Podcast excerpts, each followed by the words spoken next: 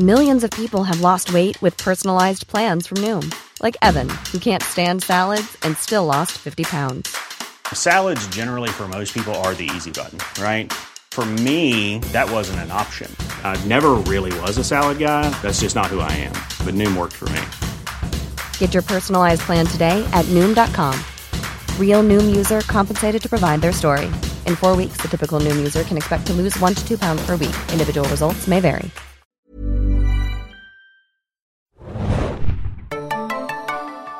Moin Moin und Hallo und herzlich willkommen, liebe Zuhörer und Zuhörerinnen, zu einer neuen Ausgabe des Serien Junkies Podcast.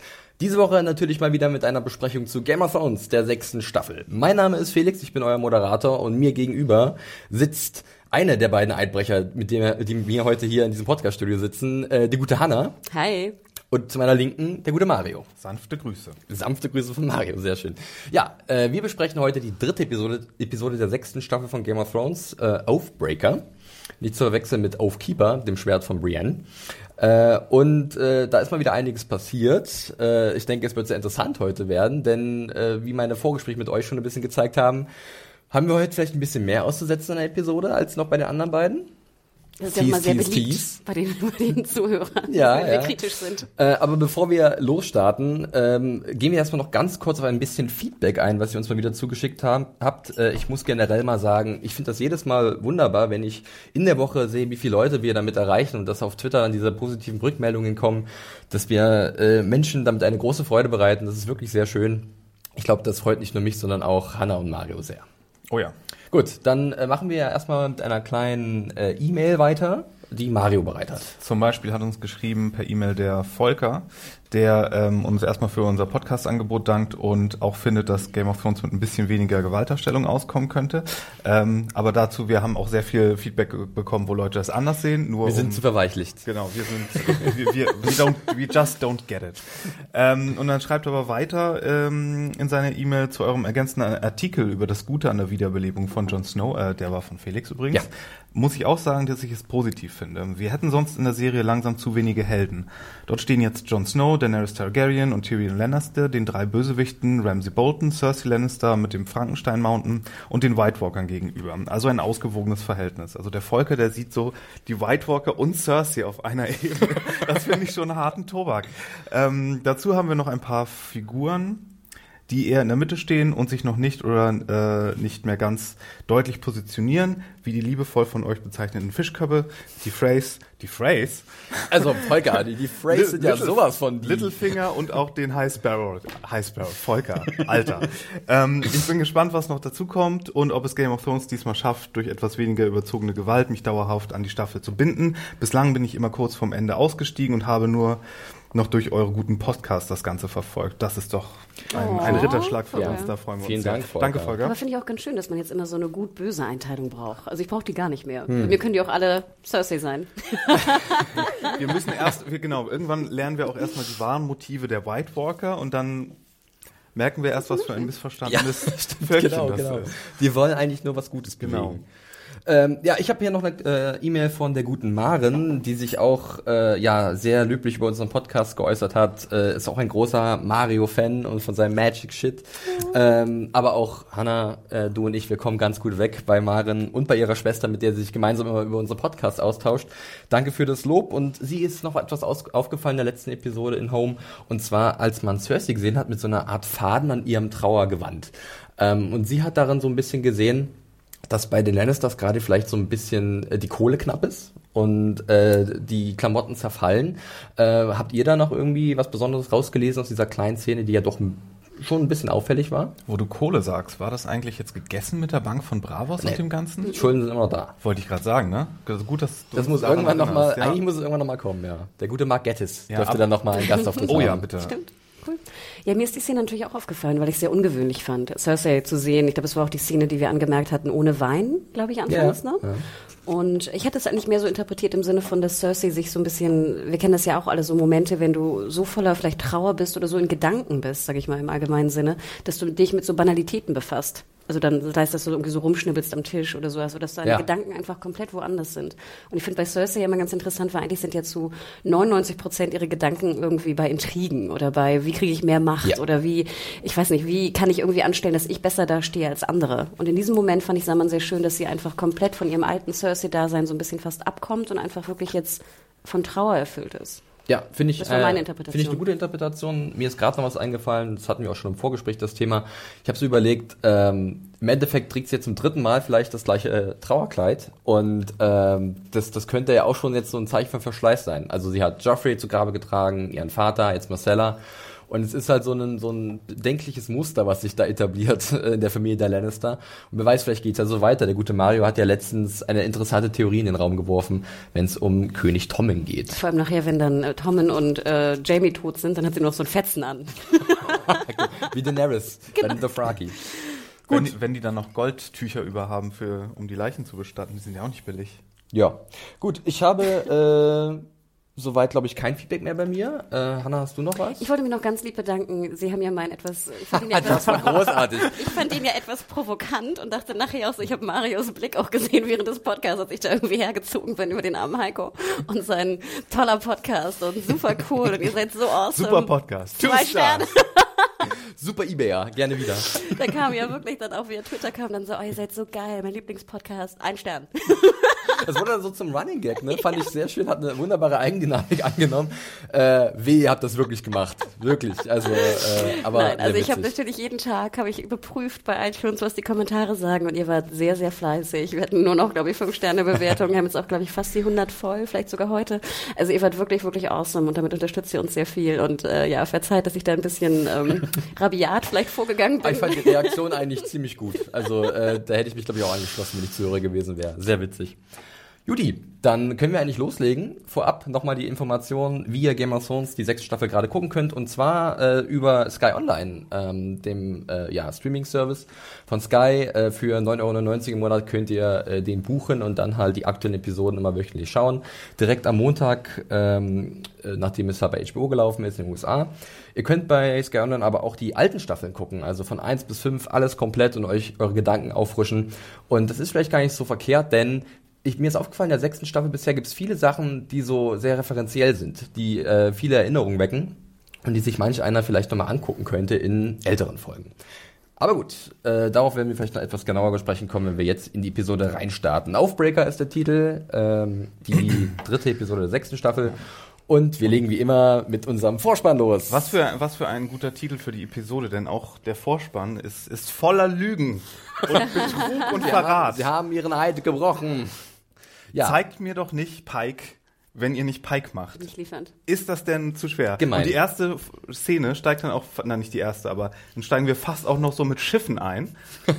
Und dann, da kommt auch was bekommen wir? Eine Sam und Gilly Szene. Ja, recht schön Dank auch. Mario holt jetzt schon alles raus. Ja, ich sorry, das Gefühl, es es könnte heute etwas Es- ja, es brodelig in mir. werden. Äh, Du sagst es. Ist doch sehr heiß hier drin. Es ist sehr heiß hier drin. Ja, ähm, ja, äh, ja, Pike ist zu sehen, spielt aber keine Rolle in der Episode. Genauso wie einige Darsteller, deren Namen nicht auftauchen. Aber äh, das zeigt sich ja dann auch in der Episode. Ich hatte eher, ich hatte zwei Gefühle. Ich hatte auch, ich sah Pike und die beiden Brücken Mhm. schwingen und habe mich gefreut, yeah. Und dann sah ich Hannah Murray und äh, die Darstellerin. Ach, die liebe von- Hannah Murray. Nein, ich mag sie ja wirklich gern, großer Skins-Fan hier. Aber als ich dann dachte so, oh nee, ganz ehrlich, Sam und Gilly können gerne länger als drei Folgen auch mal wegbleiben. Also von mir reicht gerne so Intervalle von fünf Wenn Folgen. ich ganz ehrlich bin, ich glaube, so wichtig sind sie auch gerade einfach nicht. Und viele haben sie, hätten sie vielleicht wirklich vergessen. Die, ja, wenn er erstmal sowieso studieren geht, dann kann er das meinetwegen, aber egal. Geht er halt, geht er halt abroad und studiert irgendwo. Aber da kommen wir gleich zu. Ganz kurz noch zum Intro. Wir sehen noch mal, was Dothrak... Mario ist wieder am rumpupen, ich höre schon Leute pupen. Das ist ein Seid doch nicht immer wunderbares so Stichwort. kritisch.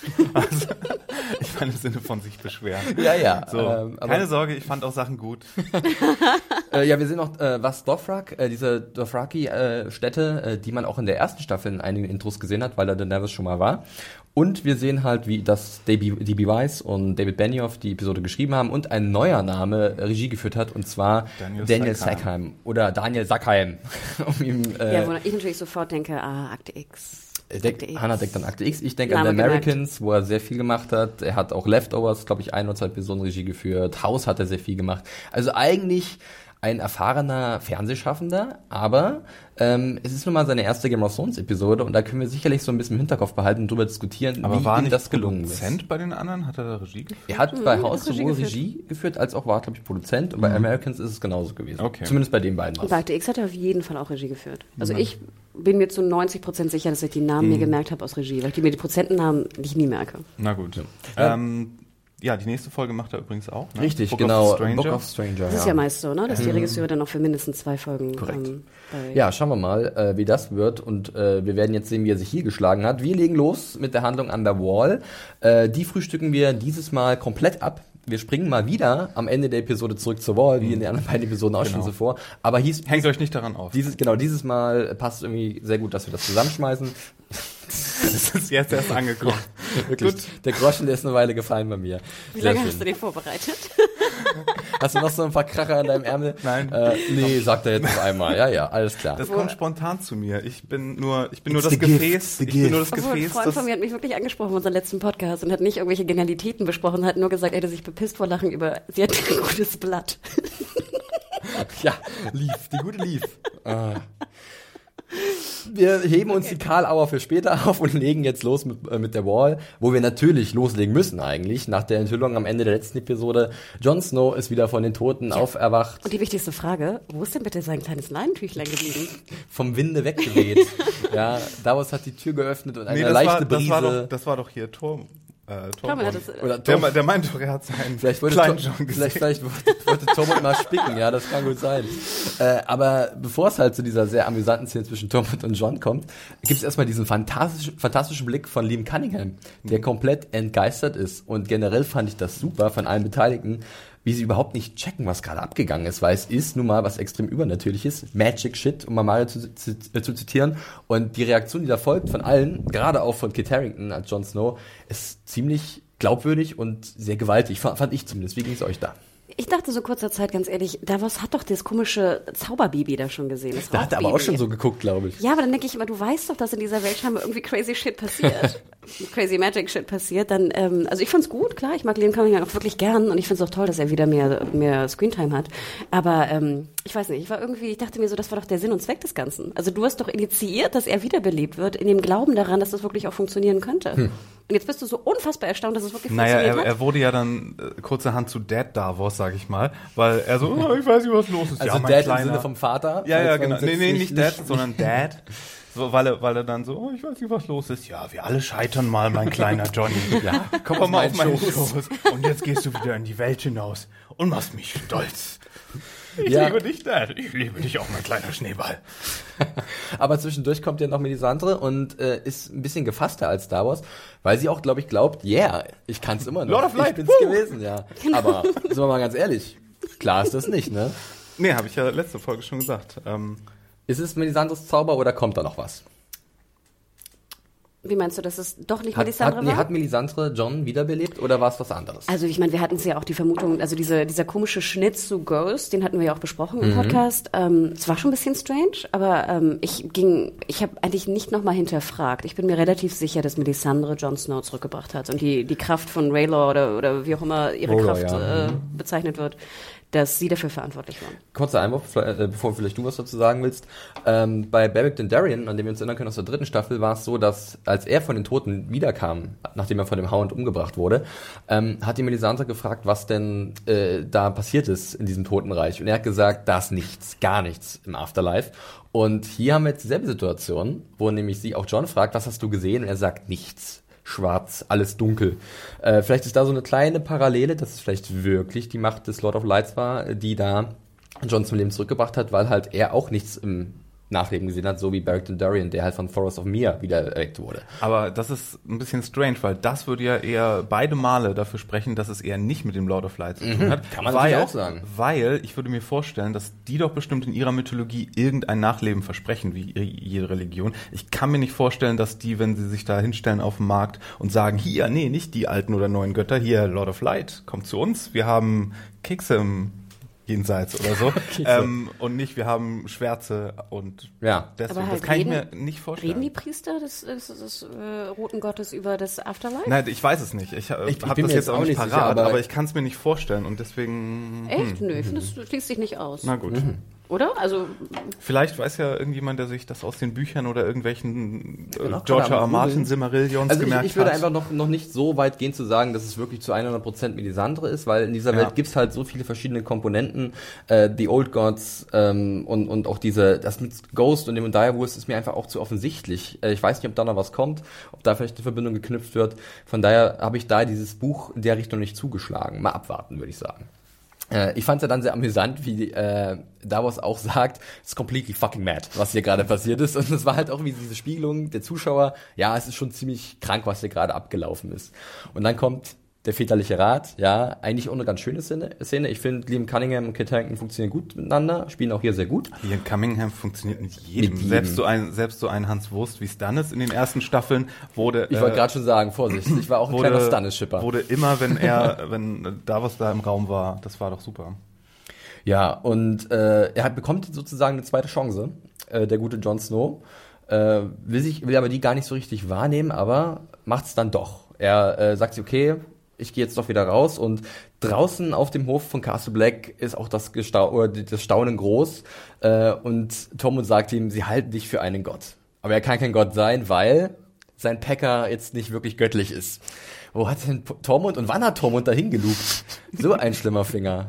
Also, aber ich mag diese Interaktion, finde ich, zwischen Christopher Hugh und ähm, Kit Harington eigentlich ganz gerne. Und ich finde es irgendwie cool, dass diese beiden Charaktere zueinander gefunden haben. Ist das für euch irgendwie nachvollziehbar? Ist diese Männerfreundschaft jetzt schon etabliert aufgrund von den Sachen, die sie gemeinsam durchgemacht haben? Also erstmal ist es ja auch sehr kalt an der Wall. Und zweitens, und zweitens äh, ja, doch, das finde ich mittlerweile legitim. Also jetzt, wenn wir davon ausgehen, wie viel Serienzeit die verbracht haben, kann man das schon machen. sie müssen ja auch miteinander auskommen, weil Snow war ja sozusagen auf der Wall-Seite derjenige, der für diese Kooperation zwischen äh, Wildlings und äh, ja, äh, Night's Watch, ja. Night's Watch Peeps irgendwie verantwortlich war. Und natürlich muss er sich dementsprechend ja auch mit ihm äh, verstehen. Als er ist ja ungefähr der Anführer der Wildlings Genau, richtig, oder? ja. War so, ist so halb legitimer Nachfolger vom äh, Mans Raider, äh, sagen wir mal, der, der Lautsprecher der Wildlings. Ja, dann gibt's noch einen netten kleinen Moment mit Ed, der ich eigentlich auch ganz äh, charmant finde, äh, gerade weil die auch, auch so, ein, so ein kleines Banter irgendwie haben und John scherzt, scherzt auf einmal, was man von ihm auch nicht gewohnt ist. Aber dann, ähm, und jetzt machen wir den Sprung schon ans Ende der Episode, weil wir diese hart zusammenfassen, ähm, muss sich John aber auch seiner Aufgabe als Lord Commander stellen, auch wenn er zwischendurch gestorben ist. Und zwar muss er diejenigen bestrafen, die ihn verraten haben. In dem Falle äh, sind das äh, Sir Alistair Thorne, ähm, Othel Jarvik, ich habe mir die Namen extra mal rausgeschrieben, Bone Marsh und der kleine Olli. Die werden dann nämlich zum Schafott geführt, oder besser gesagt zum Galgen, äh, und sollen aufgeknüpft werden. Und John ist derjenige, der das Schwert schwingt. Kurze Frage, ich kam mir irgendwie so wenig vor. Ich hatte irgendwie in Erinnerung, es waren mehr. Ich hatte auch, also es sind ja sechs, nee, ich glaube, es waren sieben Stiche, äh, die er in seinem Torso hatte, und ich dachte, es kam immer von jemand anderem. Nee, die ersten waren, glaube ich, so ein, waren drei auf einmal. Oder Doppel, so. Doppelstich sozusagen. Von äh, Bone Marsh, Othel Jarvik und Alistair Thorne und einer noch von Olli.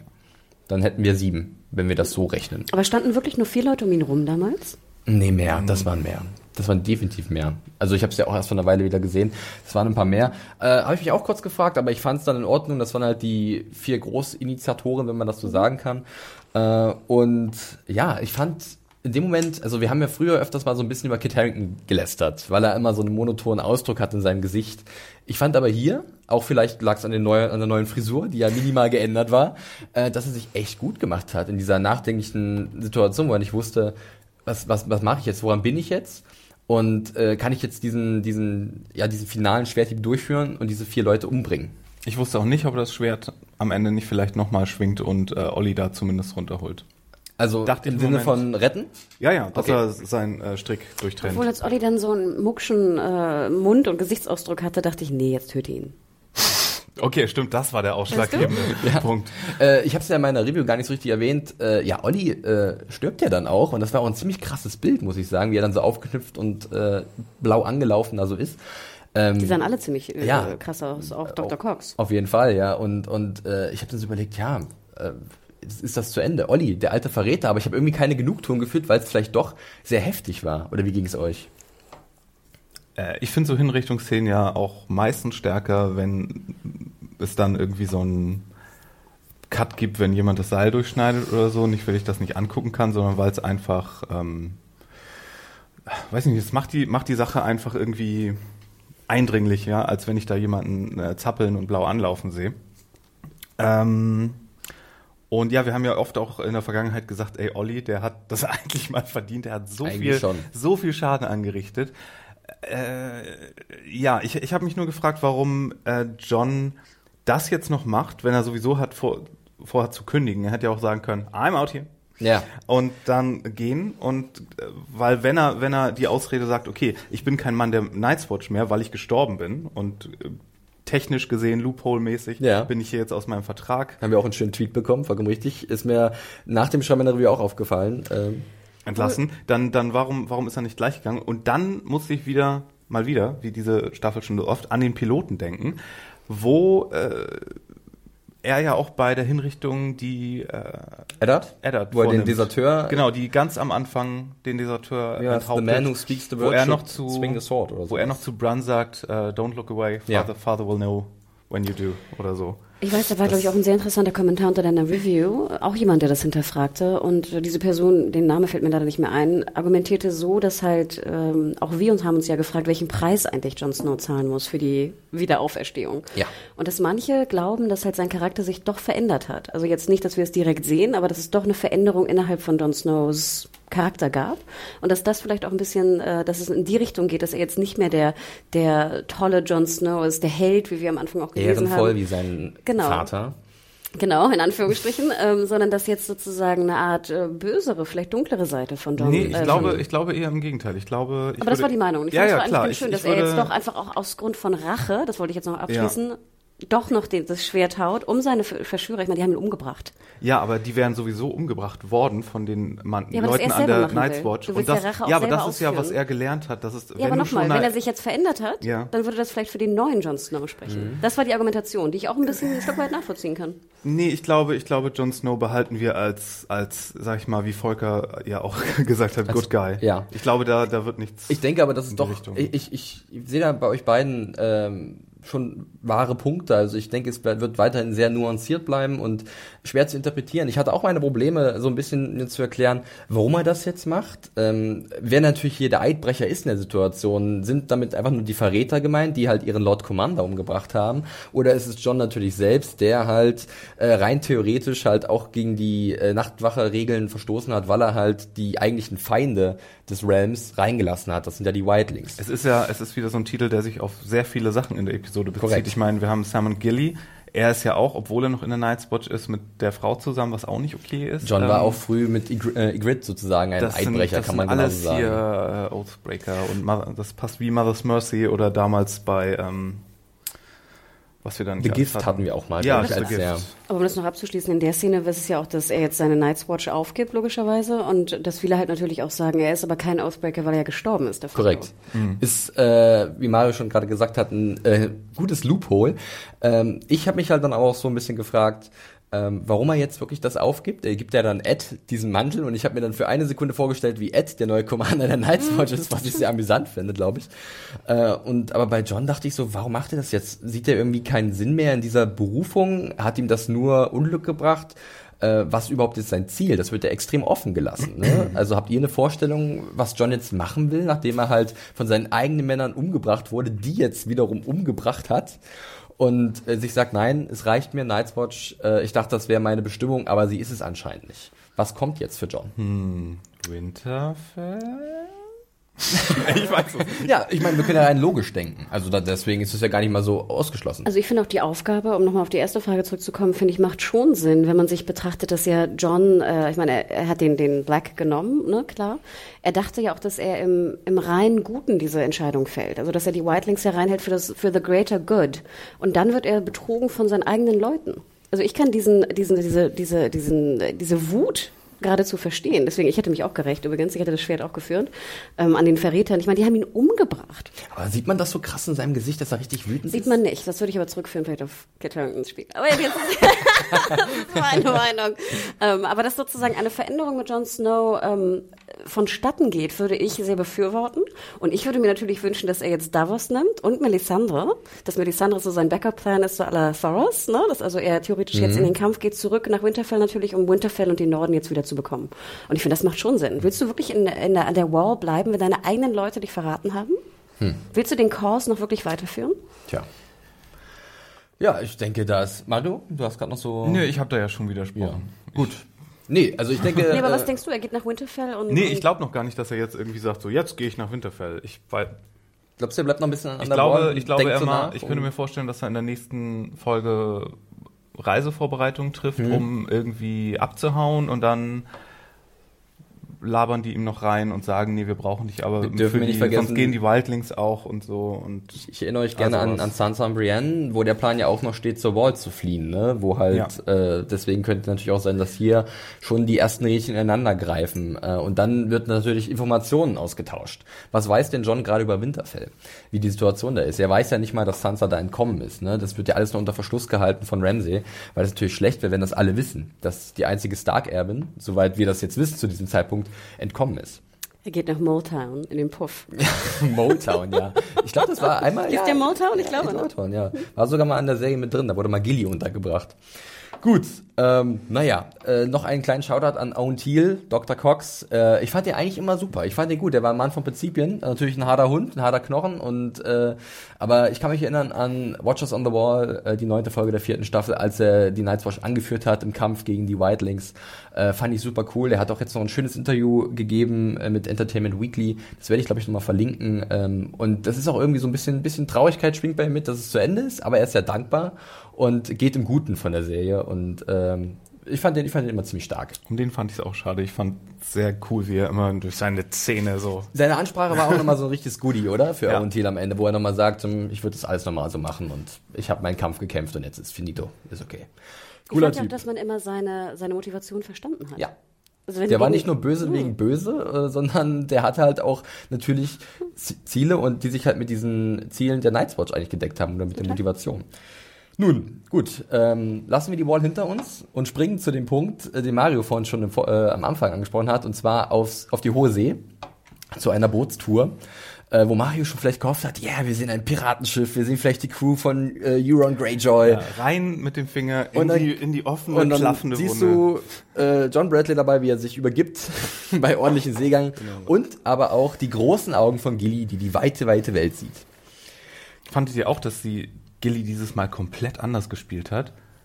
Sonst, also in den letzten Staffeln hat sie immer so gespielt, als wenn sie gerade darauf wartet, dass ihr nächster Schluck aufkommt.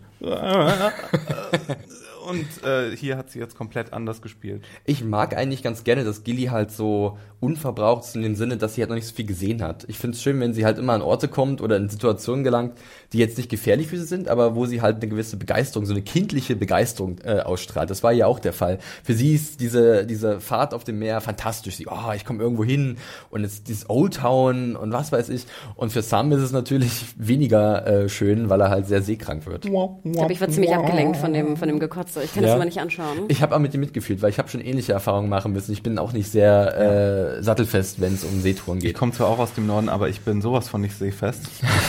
Was seid ihr denn für, für, was bist du denn für ein Fischkopf? Ich bin ja gar ich bin ja nur Halbfischkopf. Also Ich bin ein ähm, Flachländer, also von daher, ich muss mir nicht keine Genau. Vorwürfe machen lassen. Also ich komme wenn ich, wenn ich an, an diesen Trip nach Helgoland denke, ich weiß gar nicht, wie oft da ich in den vier, voll vier safe, Stunden Helgoland. gekotzt habe. Aber Mit einer nur, riesen Fähre. Geh mal auf so einen Trawler oder so. Ich bin mal mit so einem Katamaran gefahren und das war furchtbar, ich weil mag die durch alle Idee Wellen von Hoher See, durchgeprescht. Hanna. Aber gut, wofür ist diese Handbestand da? Erstmal Bestandsaufnahme. Wir haben die beiden noch nicht gesehen in der Staffel und es ist so ein kleines Update. Wo sind sie gerade? Wo wollen sie hin? Äh, wie ist die allgemeine Lage? Stimmt, weil es kann ja nicht sein, dass man Leute staffelnlang nicht sieht oder so. Das wäre ja furchtbar. Das wäre wahnsinnig Das wäre furchtbar. komplett Stell dir gemein. vor, das würden sie machen mit jemandem wie Brand zum Beispiel. Na gut. Oder die ähm, Fischköpfe. Oder die Fischköpfe, ja. Ähm, wie hat euch denn das gefallen zwischen äh. Sam und Jelly?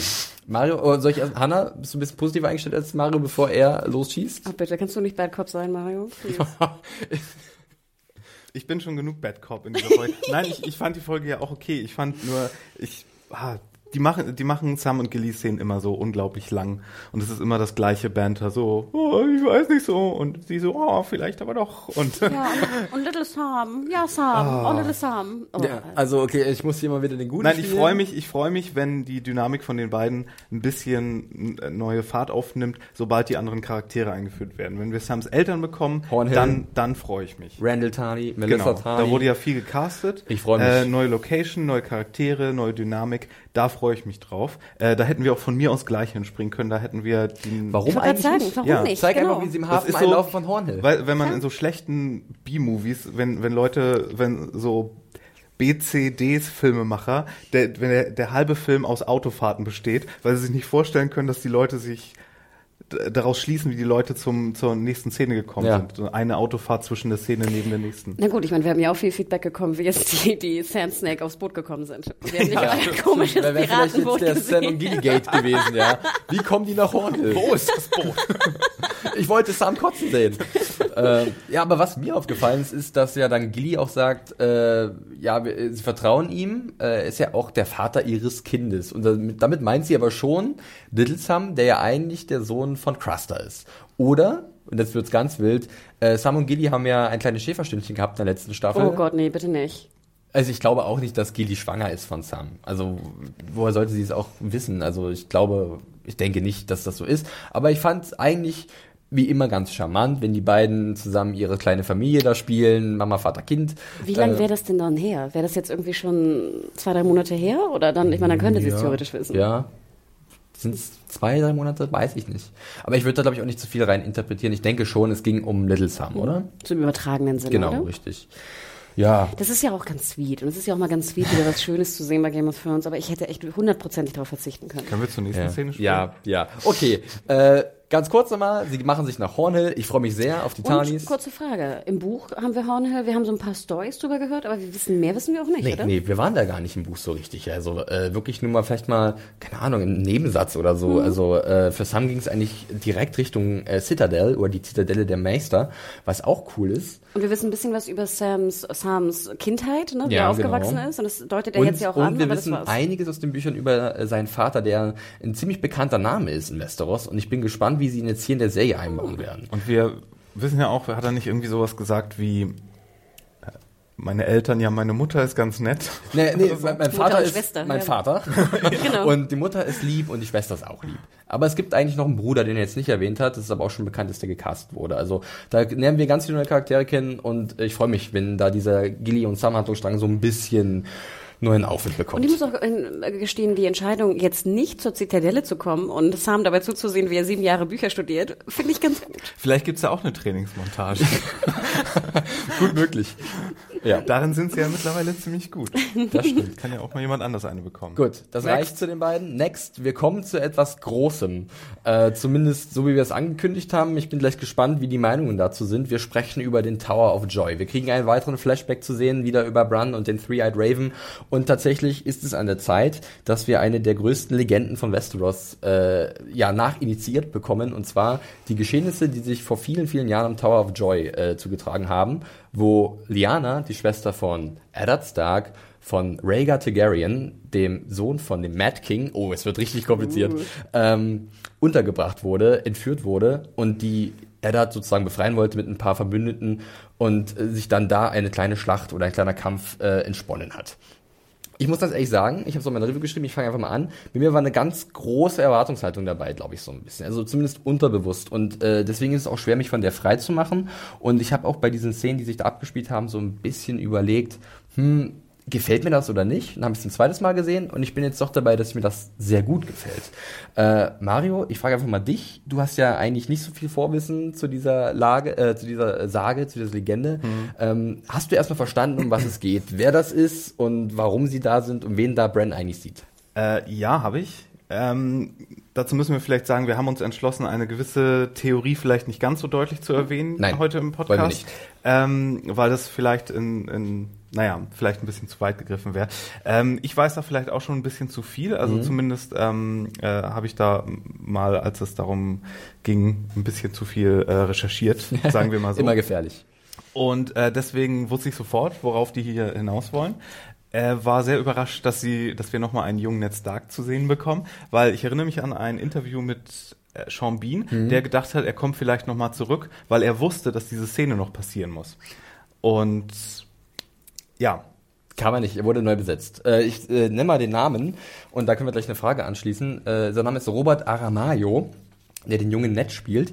Und ähm, Hanna, ganz kurzer Einwand, äh, Einwand sag ich schon, Einwurf. Äh, wie hat dir denn der Robert gefallen als junger Ned? Hast du ihn sofort wiedererkannt? Ja, ich finde es ja auch ganz geil, dass du jetzt Ned oder Sean Bean einfach darstellst, indem du dieselbe Frise gibst.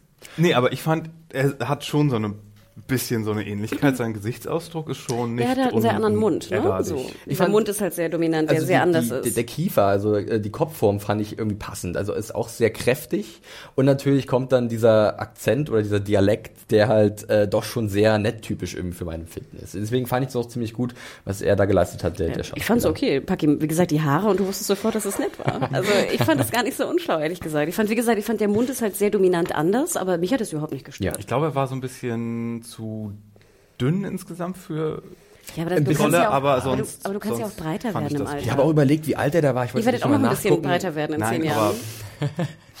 Nein, ich werde meinen Körper stählen.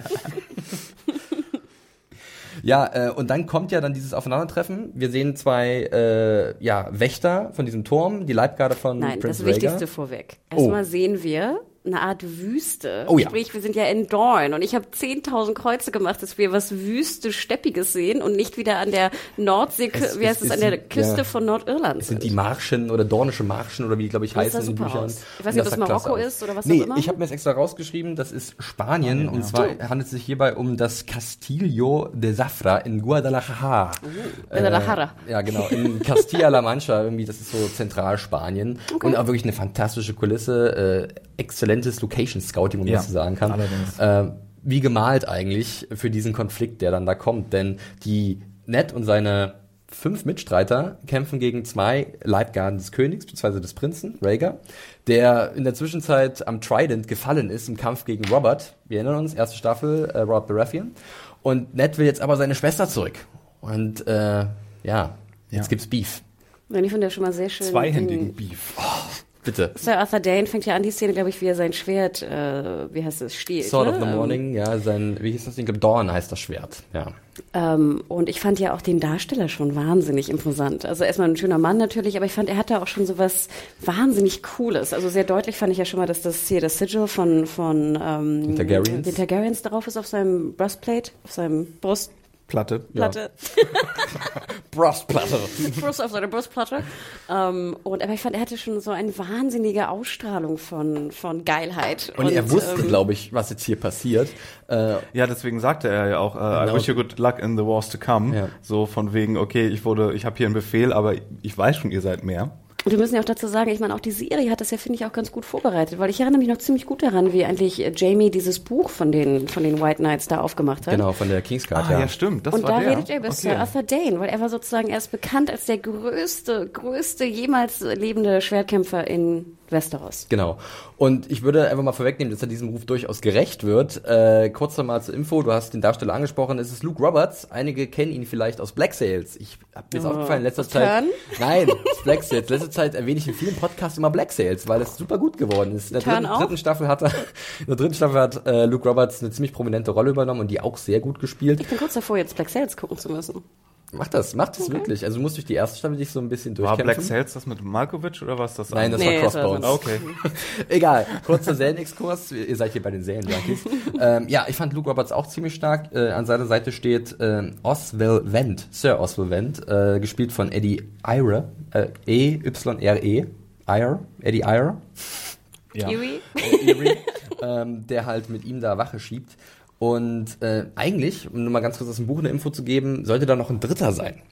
Das sind eigentlich drei Bewacher, aber keine Ahnung, der fehlt hier. Der wird aber namentlich auch erwähnt in der Episode, wenn ich mich nicht täusche. Und vielleicht kommt da ja noch was. Aber ich glaube, im Buch glaub's sind es auch sieben Angreifer. Im Buch ist es, glaube ich, nämlich auch an, ein Vielleicht, Angreifer mehr. vielleicht wacht der Ich sogar innerhalb des Turmes Das- unten und Hm, muss, man ne? weiß dann nicht. Ich fand es aber ganz gut. Also ich meine mich zu erinnern, dass es im Buch sieben gegen drei war und hier Genau. ist es halt fünf gegen zwei. Sechs gegen zwei sagt tatsächlich. Echt? Ja. Okay. No.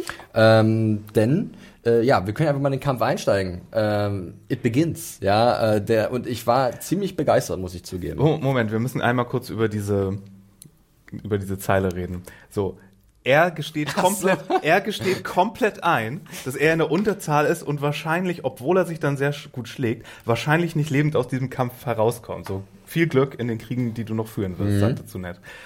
Dann sagt er, okay, dann fängt's wohl an. Und dann sagt Ned irgendwie wie so ein Arschloch, als wenn er ihm irgendwas gesagt hätte, so ich challenge dich jetzt, sagt er jetzt, nein, nein, hier endet es. Ja, es war halt mh, Poetik pur. Nee, also das- Poesie. Und das hat nicht gepasst. Er hat irgendwie nicht verstanden, hatte ich das Gefühl, was er ihm da durch die Blume gesagt, eingestanden ich hat. fand es eigentlich ganz passend. Das hat sich Na halt gut ergänzt irgendwie. Also ich war hundertprozentig aufmerksam, eine Seltenheit, aber ähm, ich musste sehr daran denken, weil ein, äh, ein Zusch Zuhörer auch von uns hatte uns ja ein sehr interessantes äh, Kampfvideo letzte Woche geschickt. Und zwar erinnern uns ein YouTube-Video, ich weiß nicht, wie der Typ hieß. Äh, und das war sehr interessant, da wurden halt verschiedene Kämpfe, unter anderem natürlich in diesem Fall der Kampf zwischen Brienne und den äh, Pferdemenschen da ohne Hunde. Den ähm, Scouts oder der, der Suchtruppe von Nein, Pferdemenschen haben wir noch nicht, Hanna. Auf die freue ich mich schon, aber den die Reitermenschen. Zentauren. die sind noch nicht hier. den Pferdemenschen und ohne Hunde. Nein, aber ich, deswegen war ich besonders aufmerksam. Das erste, was mir auffiel, war, du siehst da Arthur Dane erstmal, wie er seinen Helm aufsetzt. Und eine Grundaussage äh, von diesem ähm, Kampfexperten bei YouTube war, das ist eigentlich Helme, total unlogisch, Helme, Helme. genau, dass einfach Brienne immer ohne Helm kämpft, weil das ist das Wichtigste ungefähr, was du aufhaben kannst, um dich zu schützen. So, das fand ich sehr schön, dass also Sir Arthur Dane, ähm, so, wer ist es, The Sword of the Morning? Nee, Sword of the Morning und sein Schwert ist Dawn. Ich habe es schon erwähnt. Man sieht auch auf dem Griff eine kleine Sonne, wenn man darauf achtet. Und ich weiß, dass auch die, die Hardcore-Fans natürlich ein bisschen pisst waren, dass es zwei Schwerter waren und nicht Mhm. nur eins, weil eigentlich hat er im Buch ja nur eins. Aber ich Ein fand, gewaltiges Schwert, das er auf dem Rücken gespannt hat. was ich halt sehr schön fand, er steckt ja sozusagen, als er mit, äh, mit Ned spricht, äh, das Schwert so in den Boden. Aber dann auf einmal siehst du in der nächsten Szene, wie er so beide Schwerter zieht und es macht dann so Schling, ne, so dieses typische Geräusch, wo ich aber dachte, I don't care. Hauptsache du ziehst zwei Schwerter und der Kampf geht tatsächlich los. ist das Geräusch wirklich nur von der einen Klinge. Ich habe nämlich auch noch mal mehrfach hingeguckt und jetzt zieht das vorne aus dem Dreck raus. Mhm. Man sieht es bloß nicht. Ja. Ähm, und dann ist mir natürlich auch wieder aufgefallen, dass ich also jetzt sehr auf, aufmerksam war, was halt äh, die jeweilige Person im Kampf macht. Ja. Ähm, und das darf man natürlich nicht. Nun, ähm, den ersten Angriff macht ja Sir Howland Reed, auch ein interessanter Name, der Vater von Mira und Jojen. Ähm, und der wird ja sofort abgewehrt. Und dann spinnt sich ja so ein kleiner Kampf. Äh, Oswald Wendt, der eine, äh, die eine Leibgarde, wird, bringt den ersten um und wird dann aber von Ned getötet. Und dann hast du im Endeffekt vier Leute gegen Arthur Dane. Und da ist natürlich die, steht die Frage im Raum, warum schaffen sie es nicht, ihn zu Fall zu bringen? Ist er wirklich der beste Schwertkämpfer der Welt? Oder, und jetzt kommt meine These, liegt es an dieser fantastischen Käf äh, Kampftechnik, die er hat? Das ist die Kabuki-Regel. Er darf nicht sterben, bevor nur noch, also nur gegen, also Nein, wenn man- Es muss wenn- ein Eins gegen Eins sein. Nein, nein, wenn, wenn Leute sich erst noch verwandeln müssen oder irgendwie gegen andere kämpfen, haben die anderen stillzustehen. Das fand ich nämlich gar nicht. Da muss ich jetzt mal, ich habe mich nämlich darauf vorbereitet, dass ihr sicherlich da ein bisschen nitpicky sein werdet. Und für mich war es so, wir waren alle in Aktion. Die haben alle gleichzeitig angegriffen. Und das Ding ist halt bei Sven Dane, durch seine zwei Schwerter und durch seine schwingenden Bewegungen kann er permanent die Gegner von sich halten. Nein, nein, nein, lass mich ausreden. Und wenn ihr mal darauf achtet, er lässt nie einen in seinen Rücken kommen. Und sobald einer in seinen Rücken kommt, wechselt er die Position. Das heißt, er hat seine Gegner immer vor sich. Also du Äh, Hat er siehst- nicht ganz, wie Nee. wir dann am Ende gesehen Nein, haben. das ist ja nochmal ein, ein Extremfall. Darüber lässt sich ja nochmal gesondert sprechen, würde ich sagen. Also ich finde, du siehst zwei, drei sehr deutliche Beispiele. Ich gebe dir recht, dass alle sich bewegen. Es ist nicht so wie früher in Filmen, dass dann immer einer, der bei ihm im Rücken steht, sich nicht bewegt und erst dann das Schwert führt, wenn er sich direkt umdreht. Aber der, du musst mal darauf achten, der, wenn du wirklich ich habe picky den Kampf sein jetzt willst, viermal gesehen. der Typ, der hinter ihm, also immer dem Rücken äh, zu ihm steht, er bewegt immer sein Schwert, aber er greift ihn nicht an, sondern er wirkt sein Schwert immer nur nach unten. Macht immer nur so. Also, ich, wie gesagt, ich möchte jetzt hier äh, keinen großen Streit vom Zaun brechen. Also ich fand den Kampf auch sehr gut. Ich fand ihn super, nein, ich fand ihn wirklich super. ich habe halt darauf geachtet, dass er halt mit seinem Schwert, das er auch teilweise hinterm Rücken führt und nicht wirklich sieht, was da ist, weil er halt wirklich so gut ist, dass er damit schon einen Schwung abwehren kann und das Schwert deswegen immer zu Boden geht vom Gegner. Also äh, ich äh, fand das alles ziemlich glaubwürdig und äh, für mich auch nachvollziehbar, dass er halt natürlich auch einer der stärksten Schwertkämpfer äh, von Westeros ist. Und von daher äh, war ich da sehr zufrieden auch mit dieser, äh, generell mit dieser Situation. Nein, es, es war fantastisch und auch äh, nochmal so ein kleiner Buchfact, sein Schwert ist ja nicht Valyrian Steel. Also falls ihr denkt, er hätte jetzt einen von den Valyrian Steel Schwertern, nein, er hat ein, ein besonderes, ein, ein ganz, ganz besonderes Schwert und zwar kommt es von einem, von einem Meteoriten, soweit ich weiß. Ja, es gibt da klassische Sagen und Legenden. Marius große Augen. Oh, ich möchte eine Vorgeschichte dazu sehen. Ja, ist das der Meteorit, der da vorbeikam vielleicht? Der, Der Red der Comet, rote ja. eine, der, oh. Ja, gut. sein. Im Endeffekt läuft es auf den Zweikampf zwischen äh, Ned und äh, Sir Arthur Dane aus und äh, da ist ja auch Bran dabei und sagt so, mein Vater hat eigentlich keine Chance, ne? Das, der, der ist unterlegen. Aber dummerweise, dummerweise für, für Sir Arthur Dane, Howland Reed wurde halt nicht zu fatal verletzt, er kann sich aufrappeln und er deucht ihn halt von hinten. Ich glaube, den hat er gar nicht mehr auf der Rechnung gehabt. Nun, und dann gibt's halt den Gnadenstoß. Und da fand ich das eine sehr interessante Entwicklung, dass halt diese Sage, diese Legende vom Tower of Joy so ein bisschen entglorifiziert wird. Es war kein heldenhafter Kampf zwischen zwei Parteien, sondern der, der größte Kämpfer von Westeros wurde mit einem hinterrücksen Dolchstoß umgebracht, beziehungsweise so stark geschwächt, dass er dann einfach nur noch erlöst werden musste. Kennst du die Szene denn aus den Büchern oder wurde über den Tower of Joy nur Secondhand geredet? Secondhand. Okay. Das ist halt das Schöne. Also die gesamte Story auch von, von Lyanna und, und Rhaegar wird nur Secondhand erzählt. Und deswegen hast du eigentlich, also ich glaube, es gibt so drei, vier Grundgeschichten, was passiert ist. Du weißt es aber nicht. Wir wissen Ah, es nicht. Wir wissen nur aus- wie aus eine dem- verschiedene Gospel. Genau. Aus den Büchern wissen wir nur, dass im Endeffekt Howland Reed und Eddard Stark überlebt haben und Howland Reed Stark das Leben gerettet hat. Und wie auch in der Serie angedeutet, sagen manche halt, sie wurde entführt, manche sagen, sie ist mitgegangen. Keiner weiß genau, was Ja. wirklich passiert ist. Ja. Äh, habt ihr ein großes Problem damit, dass äh, Arthur Dane sich so leicht hat übertölpeln lassen? Ich muss ganz ehrlich gestehen, ich finde, es macht äh, sogar noch mehr Sinn. Ich meine, er ist der größte Schwertkämpfer. Er hat das beste Schwert aller Zeiten. Du kannst ihn wahrscheinlich nur von hinten töten. Ja. Und ich finde auch, das macht einfach wieder deutlich, was ich ja sehr liebe auch bei, bei Game of Thrones, dass es sind halt nicht alles Helden. Und Ja, ganz ehrlich, du bist ja auch gut. bekloppt, wenn du es nicht machen würdest. Also ich meine, ganz ehrlich, Ned wäre tot. Wäre hier äh, Reed nicht gewesen. Ja. Und ich meine, wärst du Reed gewesen und wärst wieder auferstanden, hättest du ihn auch von hinten abgetötet. Du hast nur gesagt so, hallo, jetzt kämpfen wir zwei Achtung, gegen hier eins. komm ich. Genau. Also es ist ja völliger, wenn es um dein, wenn es, es geht um Leben und Tod. Hallo. Hm. Ähm, ich finde natürlich nur sehr interessant, dass äh, Ned natürlich das nicht sagt. Ne? Ich meine, die Geschichte geht so, dass Ned behauptet, Ned. er hätte ihn im Kampf äh, besiegt. Ja. Ja. Und deswegen ist ja auch ähm, Bran äh, natürlich extrem äh, erstaunt darüber, dass sein, sein Honorable äh, Eddard Stark ihn nicht äh, getötet hat. So sieht's aus. Es ist also ein bisschen die Frage auch, spielt der Three-Eyed Raven absichtlich Führer zu bestimmten Szenen ähm, in der Vergangenheit oder äh, besucht Bran das so ein bisschen aus oder ist das so ein bisschen zufällig? Weil er will ja ihn auf einen gewissen Weg bringen und er will ja, dass er everything, Ja. dass er alles lernt. Ach, Ähm, Max von Südow. was- Ich mag einfach, wenn er anfängt zu sprechen. Ja. Oh, der Raven, der ist einfach klasse. Ah, ja. Ich habe mich ja gefragt, Wenn- ob er in dieser. Achso, sorry. Ich habe letzte Woche erst Flash Gordon gesehen. Oh Gott. Das ist aber ein ganz schöner Sprung, Mario. Or Ming the Merciless. Ja. Großartig. Ähm, ja, nee, ich habe den Faden verloren.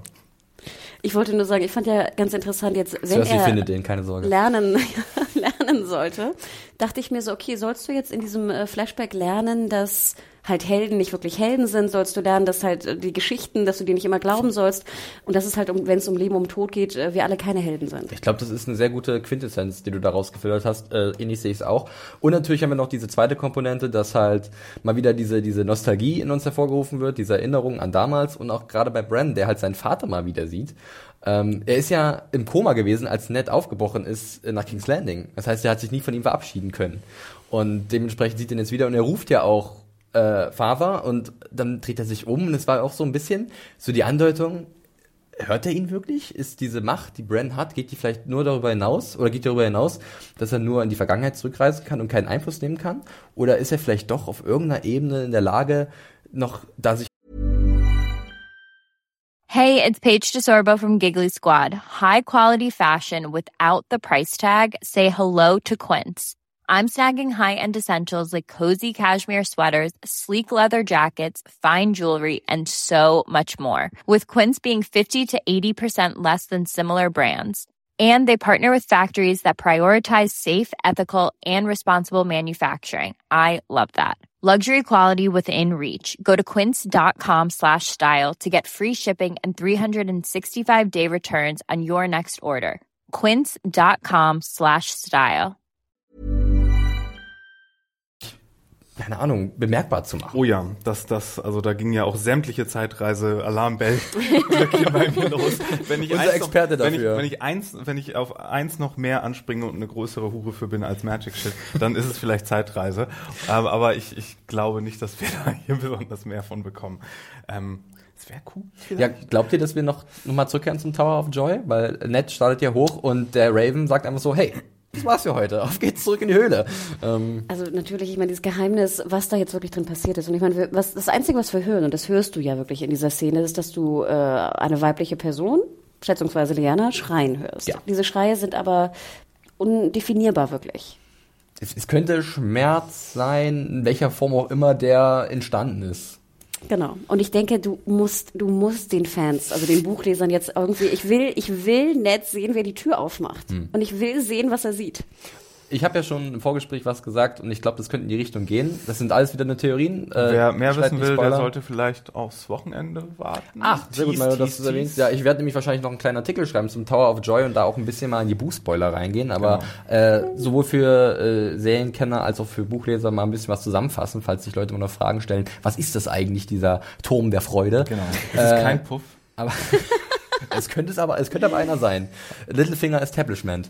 Ähm, nee, und ich habe so ein bisschen die Vermutung, dass sich eventuell Bran so oder Bran gegen den Three-Eyed Raven sträuben könnte und sagen, nee, ich will jetzt wissen, was da passiert ist, weil der hält ihn ja noch zurück. Er will ja, dass er langsam die Entwicklung macht, ne? dass er langsam zu dem wird, was er in ihm gesehen hat, dass er sein Schicksal dann erfü erfüllt. Und ähm, ich könnte mir aber denken, dass Bran sagt, Giss es, ich will das jetzt wissen. Ich will mehr wissen, was da passiert Ja, er ist, was macht da so ein, Vergangenheit los war. bisschen, so ein bisschen Psychotherapie mit ihm. Ne? Es ist so ein Mhm. bisschen so, als hätte er ihn auf der Couch und zuerst will er, dass er sich mit seinem Vater so identifiziert auf der gleichen Ebene, weil er ihn als Kind zeigt und später dann die, die entmystifiziert, indem er diese Szene zeigt. Ja. Das ist so ein bisschen sehr. Nun, tja. Äh, ich würde sagen, wir machen Haken hinter Tower of Joy. Mir hat es persönlich doch dann sehr gut gefallen. Äh, ein paar kleine Kritikpunkte hatten wir. Wir machen weiter mit ähm, Daenerys. die wieder ihre Credentials rauskam. Ja, wirklich. Diese Herrschaftstitel sind nichts mehr wert. Lern's endlich mal, Danny. Wir sind in was Dothrak, ähm, äh, die heilige Stätte der Dothraki, die wir bereits in der ersten Staffel von Game of Thrones gesehen haben. Und Sah die äh, denn genau so aus? wir haben sie, glaube ich, nicht so groß gesehen, sondern nur so Zelte So von Camps, innen, wo sie ja. halt ihr Gelatineherz gegessen hat. Ja, genau. Ähm, ja, und hier wird sie halt äh, vor die hohe Priesterin. Lakritz äh, war's, glaub ich. Lakritz sogar. Also Licorice, ähm, amerikanisches Vor die Lakritz. hohe Priesterin der Dosh Kalin geführt, eine der vielen Witwen der Karls. Äh, die wird gespielt von Suad Fares, eine Britin, glaube ich. Ähm, Die nicht in- unähnlich aussieht wie die Hexe aus der ersten Staffel, die dann Karl Drogo auf dem Gewissen Ein hat, bisschen, oder? ein bisschen Ähnlichkeit ist da. Die war auf jeden Fall gleich Ähm, zurecht gemacht.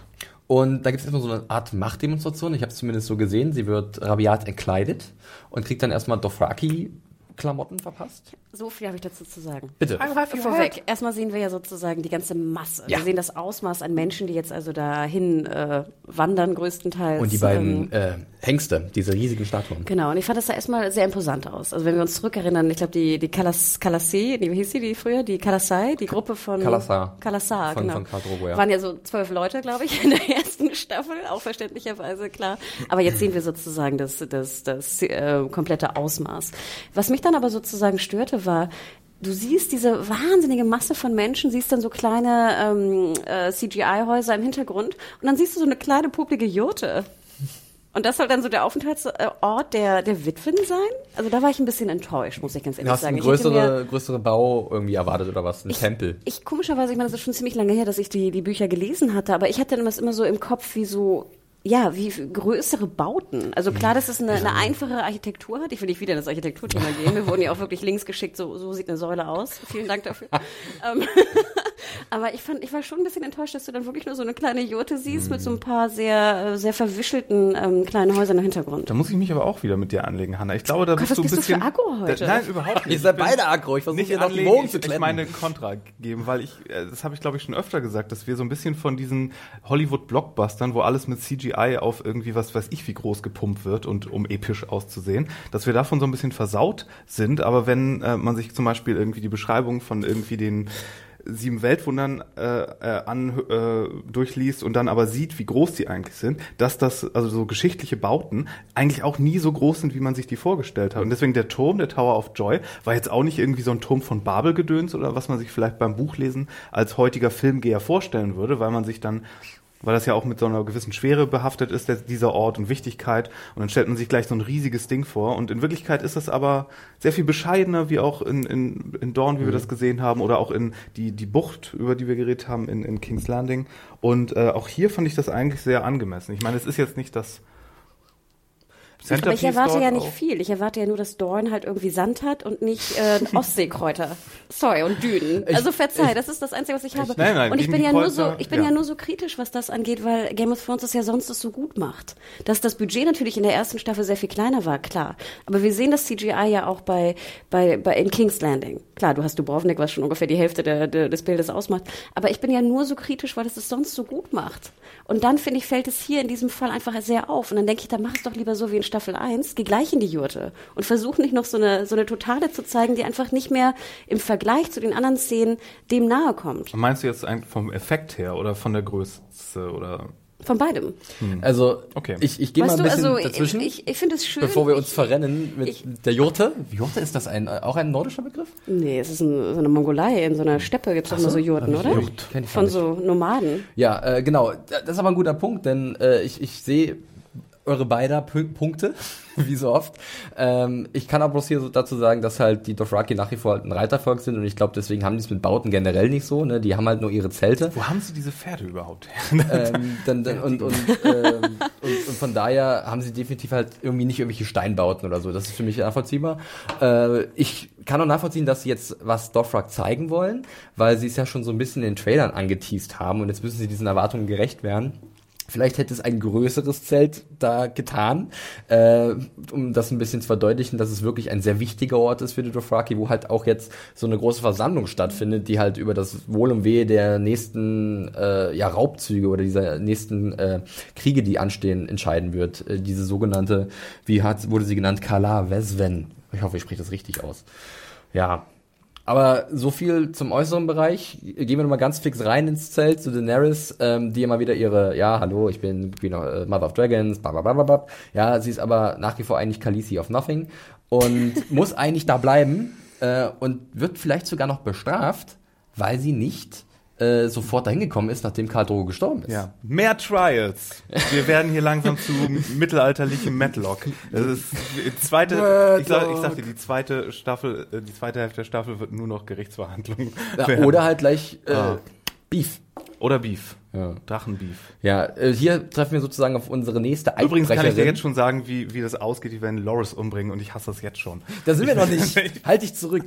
Äh, Das ist kein ich Spoiler, hätte, ich, ich bin hätte nur eine, äh, nee, aber ich meine bloß, wenn wir gerade bei den Ach so, Punkten ja. aus mit den Handlungsstangen, weil da würde mich interessieren, wie ihr den überhaupt noch findet jetzt gerade so nach drei Episoden, weil ich persönlich äh, hätte gern, dass da mal wieder so ein bisschen was passiert. Wir hatten ja gesagt, die ersten zwei Folgen haben übelst Tempo vorgelegt und jetzt wird's ruhiger und das ist auch absolut in Ordnung. Also ich habe nichts dagegen, dass es ruhiger ist hier und ich fand die die die Szene hier in bei den Dothraki auch total okay. Da hätte ich an anderen Stellen, glaube ich, ein paar mehr Okay. Sachen auszusetzen. Hanna? Ich kann mir auch nicht vorstellen, dass Dani jetzt die nächsten sieben Folgen in der Jurte bleibt. Glaub ich auch. Nein. Also sorry, nein, nein, da wird auf ich jeden denke, Fall was die müssen passieren. jetzt da ein bisschen Feuer machen. Und ich glaube schon, dass dann der, der, ich weiß nicht, ob es ein Prozess ist oder die Anklage, die Atonement, die Abwitsche, was auch immer da jetzt noch alles passiert, aber ich glaube schon, dass die in der nächsten Folge passiert und Sie dass muss da ein ganzes Pferd essen dieses Mal, Vom, Zwei vom, vom Huf bis, bis zur Schnute. um zu beweisen, dass sie würdig ist. Ähm, und ich finde es ein bisschen schade, ich hätte mir fast so ein bisschen gewünscht, dass das so noch ein bisschen äh, gruseliger ist, was die Frauen angeht. Also ich fand das ja immer noch sehr gut bei der anderen Folge, wo die anderen Frauen sich so ein bisschen köstlich amüsiert haben darüber, dass sie jetzt dahin muss. Und ich stellte mir so ein bisschen wie so, ein, wie so einen bösen Harem vor, wo jetzt irgendwie so eine, so eine Obermutti, die es ja auch mehr oder weniger gibt, aber Ja. sie noch mehr unter Druck setzt. Das fand ich ein bisschen, ob die jetzt, weißt du, ihre Sachen da ausgezogen bekommt und jetzt so ein Leder, Lederkluft da anzieht, äh, fand ich nur interessant, dass jetzt scheinbar die Naked Clause natürlich schon seit vier Staffeln raus ist von Emilia Clarke. Ähm, aber sonst fand ich es auch relativ ähm, uninteressant, die Szene. Ich fand, sie ging aber relativ schnell vorbei. Ja. Und wie gesagt, in der Hoffnung, dass in der nächsten Folge bereits der Höhepunkt von Das glaube ich auch. Ja. Wir wissen ja auch noch gar nicht, was da für ein Trial auf sie wartet. Also Genau. Was ich glaube nicht, dass das so zugeht wie in King's Landing. Ich glaube, das hat so ein Trial, ich glaube, damit meinen die wirklich irgendwie. Du Na, es ist, ist tatsächlich erstmal diese riesige, wie kann man es nennen, Ratsversammlung von allen Dothraki Kalasars, von den großen Karls, die halt entscheiden, okay, wir greifen jetzt demnächst diese Stadt an, besorgen uns diese, diese Sklaven und nebenbei auf der Agenda, was steht drauf, ah ja, Punkt 3, Daenerys, was machen wir mit dir? so, glaube ich, läuft das ab. Ja, schauen wir mal, was da passiert. Ich hoffe auch, dass da jetzt ein bisschen Geschwindigkeit aufgenommen wird, äh, denn bis jetzt finde ich halt Daenerys noch so ein bisschen, pff, ja, okay. Also es, sie fällt halt irgendwie nicht wirklich auf und das war in den letzten Jahren ein bisschen, Aber wir- da war sie ein bisschen prominenter, glaube ich, in, wir in wissen den doch, frühen Phasen wir der wissen Staffel. doch, wo es hingehen muss, oder? das ist doch im Grunde alles nur wieder ein Umweg, dass Danny irgendwann mit ihrer Vielleicht Armee, ist es auch das, dass mich das stört, dass wir uns wieder so ein bisschen im. Kreis drehen. Ne? dass Danny mit ihrer Armee irgendwann mal, irgendwann, Der Tag wird kommen. äh, in Westeros landet. Ja. Und, äh, die, und die Plots vereint werden. und und äh, das hier ist doch im Grunde wieder so ein Umweg, bis sie dann am Ende entweder mit einer feurigen Ansprache nächstes Mal die Dothraki hinter sich bekommt oder mit einer feurigen Ansprache und einem Drachen. Das wird vielleicht helfen. Oder der Drache macht die folgende Ansprache. Ja, genau. Ja, aber das finde ich schon eine damit. interessante Frage, ob sie jetzt die Dothraki wieder als neue Kämpfer akquirieren kann, durch was auch immer, Mhm. oder ob es jetzt, ob sie sie verbrennt. Aber das finde ich, da, da freue ich mich drauf. Auf Nee, die, sie, die, das wird, das wird ihr neuer Sicherheitsdienst in Marine und dann oder so. Dothraki Inc. Ähm, gut, wir springen weiter nach Marine. Äh, und da sehen wir Varys. Und ich finde, der hat vielleicht eine meiner Lieblingsszenen in der ganzen Episode, weil er einfach zeigt, was Varys kann, beziehungsweise Conor Phil zeigt, was er drauf hat.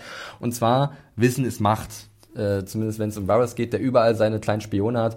Und er spricht mit dieser äh, Verräterin, Walla ist ihr Name, wir kennen sie aus der ersten Folge der fünften Staffel und auch so ein paar anderen Folgen war sie auch dann zu sehen, ähm, die halt äh, die ja, äh, Unsullied von Daenerys und die Second Sons in Hinterhalte geführt hat. Und von ihr will er Informationen und er macht das clever. Er macht es nicht über die Folter oder so, sondern er weiß genau, wo ihre Schwachpunkte sind, ihr Sohn, und er weiß, wie er an diese Informationen rankommt. Äh, wie hat euch Conor Phil hier gefallen? Ich fand die Szene sehr gut und ehrlich gesagt, ähm, beim Gucken dachte ich, diese Szene ist die, worauf sich am Ende Oathbreaker beziehen wird, weil ich hätte jetzt gedacht, er schmiert ihr Honig ums Maul, macht ihr da die ganzen Versprechungen mit dem Boot und am Ende der Folge sehen wir, sie- wie sie da irgendwo aufgeknüpft Ach echt? äh, Aber das ja. ist doch gar nicht sein Stil. Das hat Ja, er ich- schon in, in Das, deswegen dachte ich irgendwie, vielleicht ist das hier so. Nicht Varys. Genau.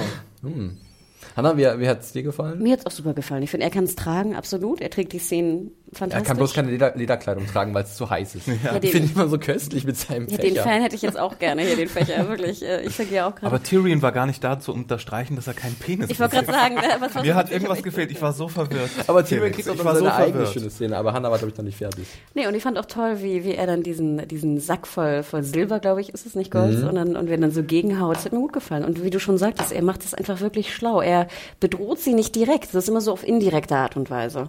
Ähm, ne, der, der Sohn ist krank und willst du nicht doch und lalala. Also das fand ich schon ganz gut. Und ich habe sie komischerweise auch erkannt. Also wir hatten ja diese eine, mir komischerweise sehr bekannte Szene, ich glaube, das war sie, ich hoffe, dass es jetzt sie war, wo war Sir äh, Barristan Selmy, der in diesen Hinterhalt gelockt wird. Ja. Und ich glaube, da siehst du sie relativ dominant in so einem Schnitt, wie sie so auf so einem Markt sitzt und Genau, irgendwie sagt, richtig, sie sind ja. da lang gelaufen Ja. oder so, so dieser klassische. Oder halt, wie sie halt dafür verantwortlich ist, dass äh, der gute White Red war, glaube ich, sein Name, ein Unsullied am Anfang in diesem Bordell. Das war, glaube ich, fast eine der ersten Szenen mit in der, in der ich letzten Staffel. Okay. Äh, die Kehle durchgeschnitten bekommt und äh, er wollte eigentlich nur mit ihr ein paar warme Stunden verbringen. Nun, äh, es gibt da eine weitere sehr charmante Szene und zwar mit Tyrion, Missandei und Grey Worm und die auch so ein bisschen für Comic Relief da ist. Denn Tyrion ist ein bisschen langweilig und er möchte gerne spielen. Tyrion möchte spielen oder möchte irgendwie reden, er möchte irgendwas machen. Und Missandei und Grey Worm sind einfach köstlich. Also, äh, wir sitzen halt da und die- reden halt über Patrol. Patrouille. Patrol. What I see on Patrol. Ja. Also ich musste wirklich ganz schön lachen, gerade auch wie halt Peter Dinklage sich so abmüht. Komm, gib mir ein bisschen was, was können wir machen? Trinkt ihr? Nein, ihr trinkt nicht, verdammt, was können wir tun? Fand ich äh, sehr witzig. Auch wenn ich mir im Endeffekt nicht ganz sicher war, wofür war das jetzt da im Endeffekt? Nur für den Witz? Nee, sie sollten, glaube ich, zeigen, dass es sollte ja am Ende zeigen, dass sie lange Zeit auf äh, Varus gewartet haben, bis er da Mhm. seine Sachen ausgehandelt hat und fertig ist. Und vielleicht wollten sie Tyrion einfach mal wieder gegen irgendjemand anderen spielen lassen als Varys. Ja. Weil vielleicht ist denen auch aufgefallen, dass das sich so ein bisschen eingefahren Ja, hat. das stimmt. Äh, andere Dynamik, ganz klar. Ich glaube, es sollte auch so ein bisschen den Alltag zeigen. Hm. Also, dass sie wirklich jetzt ihre, sie sollen ja die, die Stadt regieren, wenn man so will, will. Und dass natürlich Varys genau seine Untersuchung fortführt, obwohl ich jetzt auch die, die, die Antwort der Untersuchung jetzt auch ein bisschen dünn fand. Also, da hätte man auch irgendwie drauf kommen können. Ja, Finde ich jetzt das, irgendwie ist, das nicht ist so. im Endeffekt die Sklaventreiber aus Astapor, Junkai und Volantis sind, die hinter dem ganzen Kram stecken. Ne? War ein bisschen absehbar eigentlich, oder? Hat eigentlich jeder irgendwie zusammensetzen können, dieses wahnsinnig schwere Mysterium. Äh, aber gut, sie sind jetzt auf neuem Wissensstand und äh, Tyrion gibt auch Varys den Auftrag, dass er halt irgendwie seine kleinen Vögelchen äh, losschicken soll in die in diese beiden Städtchen. Mario lacht ein bisschen. Ja. Und äh, vielleicht will er ja einen Deal aushandeln oder so. Also Und wir erfahren natürlich auch, dass die Unsullied ja auch ein bisschen geschwächt sind. Also natürlich können sie jetzt nicht äh, Krieg führen gegen Ja. eine der beiden oder beide Städte sogar, weil einfach irgendwer muss aufpassen. Und wir haben, ich meine, es ist ja auch wieder so die, die Geschichte, die sich wiederholt. Du greifst die eine Stadt an und derweil geht die andere wieder zurück und dann greifst du die nächste Stadt an und dann geht wieder eine Stadt zurück. Das wurde ja auch, war das in der letzten Staffel so ein bisschen mit drin oder war es auch in den Büchern, dass halt, wenn Daenerys irgendeinen Ort verlässt, meistens es nicht lange dauert, bis da wieder die, der alte Standard hergestellt wird. Also Astapor wurde dann auch wieder zur Slavenstadt, nachdem sie sie befreit haben. Ähm, Und ja. die alte Frage, warum das eigentlich alles? Du sollst doch nur nach Westeros und deinen scheiß Thron versuchen zu äh, regieren. Na, aber letzte Staffel waren wir sehr viel besser auf Danny zu sprechen, ich zumindest, Ja. und auf ihre Storyline im Marine. Wenn man sich erstmal damit abgefunden hat, dass das jetzt nicht gleich weitergeht nach Westeros, dann ist das schon. Aber auch hier in Marine muss ich gewesen. jetzt sagen, ich hoffe, dass dann auch nächste Woche da mal ein großer Schritt kommt. Ähm, ich finde nämlich zurzeit irgendwie diese Bedrohung noch nicht so richtig zu fassen, also die, die ausgeht von der Rebellion. Wir haben sie halt gesehen, beziehungsweise haben gesehen, wie, die, wie der Hafen gebrannt hat und äh, dann ab und zu mal so ein Typ in der Maske. Aber irgendwie muss man wieder äh, da auch ein bisschen Zunder rein, glaube ich, äh, damit ich da etwas gespannt dazu sehe. Ich freue mich. Peter Dinklage, Conor Phil, selbst äh, Natalie Emanuel und Jacob Anderson ist, glaube ich, sein. Name. Patrol. Äh, Das ist ein, irgendwie eine interessante Konstellation von Charakteren, die wir bisher noch nicht so gesehen haben, aber ich brauche mal wieder ein bisschen Feuer im Laden. Ich fand aber auch in der Szene ganz schön mit Patrol, dass äh, so du natürlich nochmal dir deutlich gemacht wird, woher sie eigentlich kommen. Ich meine, es waren Sklaven. Beide waren Sklaven. Sie erzählt von den komischen Sexspielchen, Ja. von was auch ganz schön hart war. Und ich meine, auch die Unsullied sind ja sozusagen Kampfsklaven, wenn du so willst. Die haben nichts anderes außer Genau. soldatische Pflichten. Also und das fand ich doch wieder auch ganz schön, dass man die beiden nochmal versucht, so ein bisschen wieder reinzuholen. Ich hoffe, dass sie auch ein bisschen mehr Screentime kriegen mittlerweile. Ich finde die ja auch sehr süß. Ich schippe die total. Sehr schön. Missan Warm. Ja. Rainy Day. äh, irgendwie so. Gut, äh, dann können wir eigentlich gleich weitermachen mit der nächsten Großstadt. Und zwar geht's nach King's Landing. Und wir haben gerade über die kleinen Vögelchen gesprochen. Und da sehen wir die kleinen Vögelchen jetzt im Diensten von Kyburn, der immer so ein bisschen... Äh, Ich- ich- ich dachte- bisschen gruselig ist er schon, oder? Ja, so creepy old man. Aber, äh, aber mit Datteln und dann kannst auch du ihn mit kaufen. Genau, böse Datteln. Hast du das auch gedacht? Ich dachte Nee, so. gar oh, nicht. Okay. Wo, wer kommt böse Datteln? Das ist äh, dieser Indiana Jones Ausspruch von Oh Gott, in welchem Ding- Film? In, welchem war das? Im ersten, glaube ich, Im ersten? Jonas Davies, wo er, wo er da sagt, ähm, irgendwie, so. wo er die Afosala Dattel, oder was? Wo, wo er die, genau, wo er die Dattel essen will und er fängt die so in der Luft auf und der Affe hatte die schon gegessen und liegt tot da und er sagt so, böse Dattel. Ach ja, wo der Affe vergiftet wurde. Ja, und äh, ich dachte auch, die. Vögelchen werden jetzt hier beiseite Nein, geschafft, ja aber in. Wirklichkeit werden sie ja wichtig. gekauft mit Süßigkeiten. Sie sind ja wichtig. Was den Creepy Old Man natürlich noch viel Ja, aber. Kyburn hat sich definitiv als eine als ein starker rechter Arm von Cersei etabliert mit diesem Wissen auch. Und Ja. ich meine, er gibt ja auch vor, zumindest von dem kleinen Jungen, den er da irgendwie die Süßigkeit äh, gibt, äh, auch was zu wissen über ihn. Ich meine, er weiß von, von der Mutter, Vater, von Er hat der den Familie Vater irgendwie. umbringen lassen, das ist der Subtext im Endeffekt, Genau. ja. Also das finde Weil ich ja der schon, halt seine Familie geschlagen hat, ne? Also er kümmert sich auch um seine Vögelchen, dass die halt immer brav zurückkommen und Informationen mitbringen. Und ich finde es auch immer schön, dass Kaiban immer irgendwie so im, unter der Keep irgendwie rum, Ja, rummacht. Genau. Verliesen und dann äh, Yes Queen und irgendwie dann so ein bisschen bücklichmäßig, äh, bück, bücklingmäßig dann vor Cersei kuscht. Wussten wir eigentlich, dass seine Vögelchen tatsächlich nur Kinder sind? Ich, also, Weil, mir weil das ich dachte, ja. er ist einfach sowas. Äh, Er hatte echte Vögel. Der, nee, Papageien. nein, nein, ich, ich, ich weiß nicht, ich bin nur auch jemand, der, wenn er jemand was run, run, runterspielen will, dann sage ich auch sowas wie, ach, mein Köpfchen tut mir Ach so, weh. ah. Und um, um es nicht so wichtig erscheinen zu lassen. Nee, und ich nee. dachte einfach, das wäre sein äh, Spionagenetzwerk, dass es sich dabei aber echt um Chens handelt. Little- In- Little in Birds halt, Klein, ne? um, um, ähm, ja, dann, das fand ich doch sehr, sehr putzig, dass es dann In, rauskam. in dieses, wie ich finde, doch sehr, äh, sehr atmosphärische Labor von Kyburn kommt dann Cersei rein mit ihrem Bruder, mit Jamie und äh, dem Mountain, der jetzt als Sir Gregor bezeichnet What wird. the fuck? Ja, Mario hat sich schon darauf gefreut, dass er offiziell endlich als Sir Robert Strong etabliert wird, aber das machen sie nicht und da haben wir eine Theorie, warum. Also genau, Felix meinte, als wir darüber redeten, ähm, du meintest, die machen das nicht, um die Leute nicht zu verwirren, weil es ja schon einen Robert gab, nämlich Robert Baratheon. Das Zu Asher-Yara-Problem. Zu, zu viele Roberts. Aber dann belasst es doch beim Sir Strong. ihr habt einen der witzigsten, Sir Hulk. einen der witzigsten Namen hier und ihr verpulvert das komplett. Ja, ja. Wir wollten doch nicht viel, wir wollten doch nur Sir Strong. Allem, dann nennen die doch Sir Richard Strong oder so. Who cares? Eben. Aber vielleicht ist es jetzt Sir Gregor Strong, wer weiß. Ja, vor allem, ich finde, das macht es ja auch ein bisschen, ich fand es ja ganz schlau auch in den Büchern, dass sie ihm einen anderen Namen geben, um halt Caburn und seine Magic Genau. Shit Und nicht, seine Experimente genau, nicht Ja, Ja, es ist offiziell- tatsächlich diese Bestätigung, dass es tatsächlich der Genau, und das ja, finde ich, macht das überhaupt keinen Sinn. Ja, ja. Na, Na, obwohl, es- Jamie erkennt ihn ja auch wieder, gibt's ja auch so eine lustige Szene, wo er dann sagt, versteht er mich überhaupt? Dieser fiese Blick, also okay, okay, okay, äh, ich gehe lieber zurück, äh, nicht, dass er mir noch den Kopf abreißt. Und da fand ich sehr interessant, dass halt Jamie auf einmal so richtig auf Krawall gebürstet ist. Er will ja hier, zack, Sir Gregor soll äh, die äh, Sept of Baelor und den High Sparrow zerquetschen und Cersei, mh, das ist Quatsch, das ist zu riskant, der hat zu viel Anhänger, wir müssen einen anderen Weg gehen. Und dann kommt, was du gerade erwähnt hast schon, mal wieder ein Trial by Combat ins Spiel. Da habe ich mich so ein bisschen gewundert, weil ich glaube nicht, dass das so funktioniert. weil das ist ja so eine, äh, okay, man kann nicht wirklich von der Trennung von Staat und Kirche reden, aber ich würde sagen, dass das äh, Justizsystem mit Trial by Combat und, und, und so, obwohl das ist ja auch schon von den Göttern irgendwie. Ja. Aber man kann doch, du kannst doch nicht den, ich weiß ich nicht, das Tyrion's, äh, wir erinnern uns an, an Tyrion's Trial. Da Ja. war es ja auch in the eyes of God and Man. Also Genau. dass sozusagen die Götter doch überall wachen und das halt gutheißen, wie dieses Trial da abläuft. Und von daher ist halt ähm, dieses Trial by Combat schon eine legitime Möglichkeit, seine, seine Unschuld zu beweisen, beziehungsweise äh, dafür zu sorgen, dass du halt freigesprochen wirst. Und wenn Cersei jetzt vor dem nächsten Trial steht, dass ihr definitiv gemacht werden wird, die, der nächste Prozess, dann sieht sie hier sicherlich eine sehr gute Chance, einfach Sir Gregor als ihren Stellvertreter loszuschicken und äh, ihn für sie kämpfen zu lassen. Hm, aber das ist ja trotz, haben wir ja trotzdem eher gesehen bei Anklagen, die irgendwie jetzt so greifbare Sachen wie äh, Mord oder irgendwelche. Gesetzeswidrigkeiten waren. Und, und was ihr aber ja vorgewerfen wird, ist ja irgendwie so ein, so ein, ja, Verfehlung vor den Göttern vor allen Dingen. Nee, ich glaube, er wird Oder wird der- das auf dieselbe Stufe? Er wird doch auch der Königsmord vorgeworfen an Robert. Dieses Vergiften, das Vergiften des Weines. Ja, okay. Und ja, ich habe ja- mich da jetzt ja auch ein wahrscheinlich irgendwie. Nee, auf die äh, Inzest-Sache konzentriert, gedanklich. Ja, die hat Nee, sie ja nie bestätigt, das ist ja das Ding. Ja, genau. Das ist ja noch frei. Ja. Also das hat sie ja wirklich für sich behalten. Das ist, äh, Ja, dann nehme ich das alles zurück. ja, ist ja nicht weiter wild. Dass Jamie so auf Krawall gebürstet ist, äh, würde ich jetzt einfach zurückführen auf seine letzte Szene mit dem, mit dem Sparrow, dass er immer noch ein bisschen grantig ist, dass er da nichts tun konnte.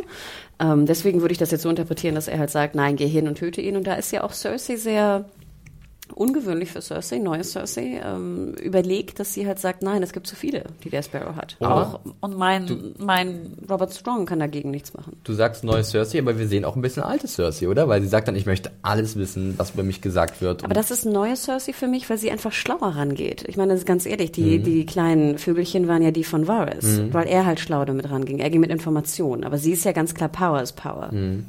Und ja, nicht aber das, Information nee, is das ist Power. ja genau das. Das ist ja Power is Power. Dann das auch zu enforcen, nur wenn nur über dich geredet wird, das ist sehr alte Cersei, das, finde ich. das ist wieder alte Cersei, aber die, dass die überhaupt die Informationen einholt, ist ja, dass sie nicht Cersei. so einen Schnellschuss genau. macht. Sie Das ja auch- stimmt, da ist sie ein bisschen überlegter Genau. jetzt. Ja. Und ich finde, es macht doch wieder, es erklärt auch wieder, warum wir in der letzten Szene diese schöne Szene hatten, wo doch der, der Markschreier da äh, so an die Wand geklatscht Ja, wurde ja, von, ja. von dem äh, Mountain. Naja, ähm, wir kommen wir dann noch ganz kurz zu diesem kleinen Small Council Meeting, äh, wo, äh, wer ist der Beste? P Parcell oder äh, Mace Tyrell? Auf das ist, das, ist alles, das ist alles egal. Wir haben den ersten Fart-Joke, den ersten Poops-Gag gehabt in Game of Thrones. Mehr habe ich gar nicht war, mitgenommen. ich fand es äh, irgendwie sehr seltsam für, beim ersten Mal gucken. Also äh, Parcell mosert über Sir Gregor und dann kommt er da rein und hat sichtlich Angst vor ihm und lässt einen fahren. Was ist denn da los? Gut, er ist nicht mehr der Jüngste, aber das war irgendwie. Ja. Wie habt ihr die Szene wahrgenommen? War das für euch? Ja, vor allem, sie kommen auch Zu- rein zu mit super seltsam? viel Lärm und er redet weiter, wo du wirklich denkst, gut, er kann schlechte Ohren haben, weil er irgendwie 100 Jahre alt ist. Aber ich fand, es war ein bisschen zu stark Mhm. aufgetragen, für meine Meinung. Auch gerade die letzte Szene, die halt doch sehr lange, finde ich, auf äh, Cersei und, und Jamie und äh, dem Mountain äh, innehält. Ich war ein bisschen enttäuscht, weil ich liebte ja immer diese Diskussionen im Small Council. Ähm, aber im Endeffekt fand ich es auch eine relativ gute Retour von äh, hier, wie heißt er, der Onkel Kevin, Kevin. ah, Genau, Kevin Lannister, Kevin. genau, richtig, ja. Hat er gut Ian gemacht. Gelder, ja, den haben wir äh, jetzt mal wieder gesehen. Äh, äh, bildet jetzt so, eine, so ein neues Duo mit Olenna, ne? Und auf der anderen Seite haben wir das andere Power-Duo, wenn man es so nennen kann, die beiden Lannister-Zwillinge. Und das finde ich eigentlich mal irgendwie mal wieder ganz cool, die zusammen zu sehen, weil die haben sich ja lange Zeit sehr viel in den Haaren gehabt irgendwie. Und jetzt bilden sie halt diese neue Front und wollen halt mit rein in diesen Small Council, dürfen aber nicht mitspielen.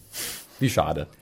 Ich fand es von Olenna nicht ganz so clever vielleicht. Sie hat sehr offensichtlich Sie war, gestichelt, ne? sie war, sie war stichelig und so, aber ich glaube, da hätte man auch cleverer in dieser Situation vielleicht vorgehen können. Weiß nicht. Aber Von geil, ihr muss dann ist noch was zurück. kommen. Da- Aber sie, sie ist zurück, Diana Rick ist zurück. Und äh, wie gesagt, Mace Tyrell, wenn ihr es nochmal anguckt, achtet einfach auf ihn, wie er permanent über den Kopf nach links und rechts dreht, weil er nicht weiß, was gerade passiert und eigentlich komplett fehl am Platz ist. Also ich mag ihn wahnsinnig Ja, gerne. ich diesen, auch, ja. Diesen tumpen Menschen. Ich liebe auch, wenn er so kleine Schritte macht und dann so weg, weghoppelt so ungefähr. Ja, genau. Ja, äh, dann haben wir noch eine Szene in King's Landing und zwar, das ist Tommen beim High Sparrow.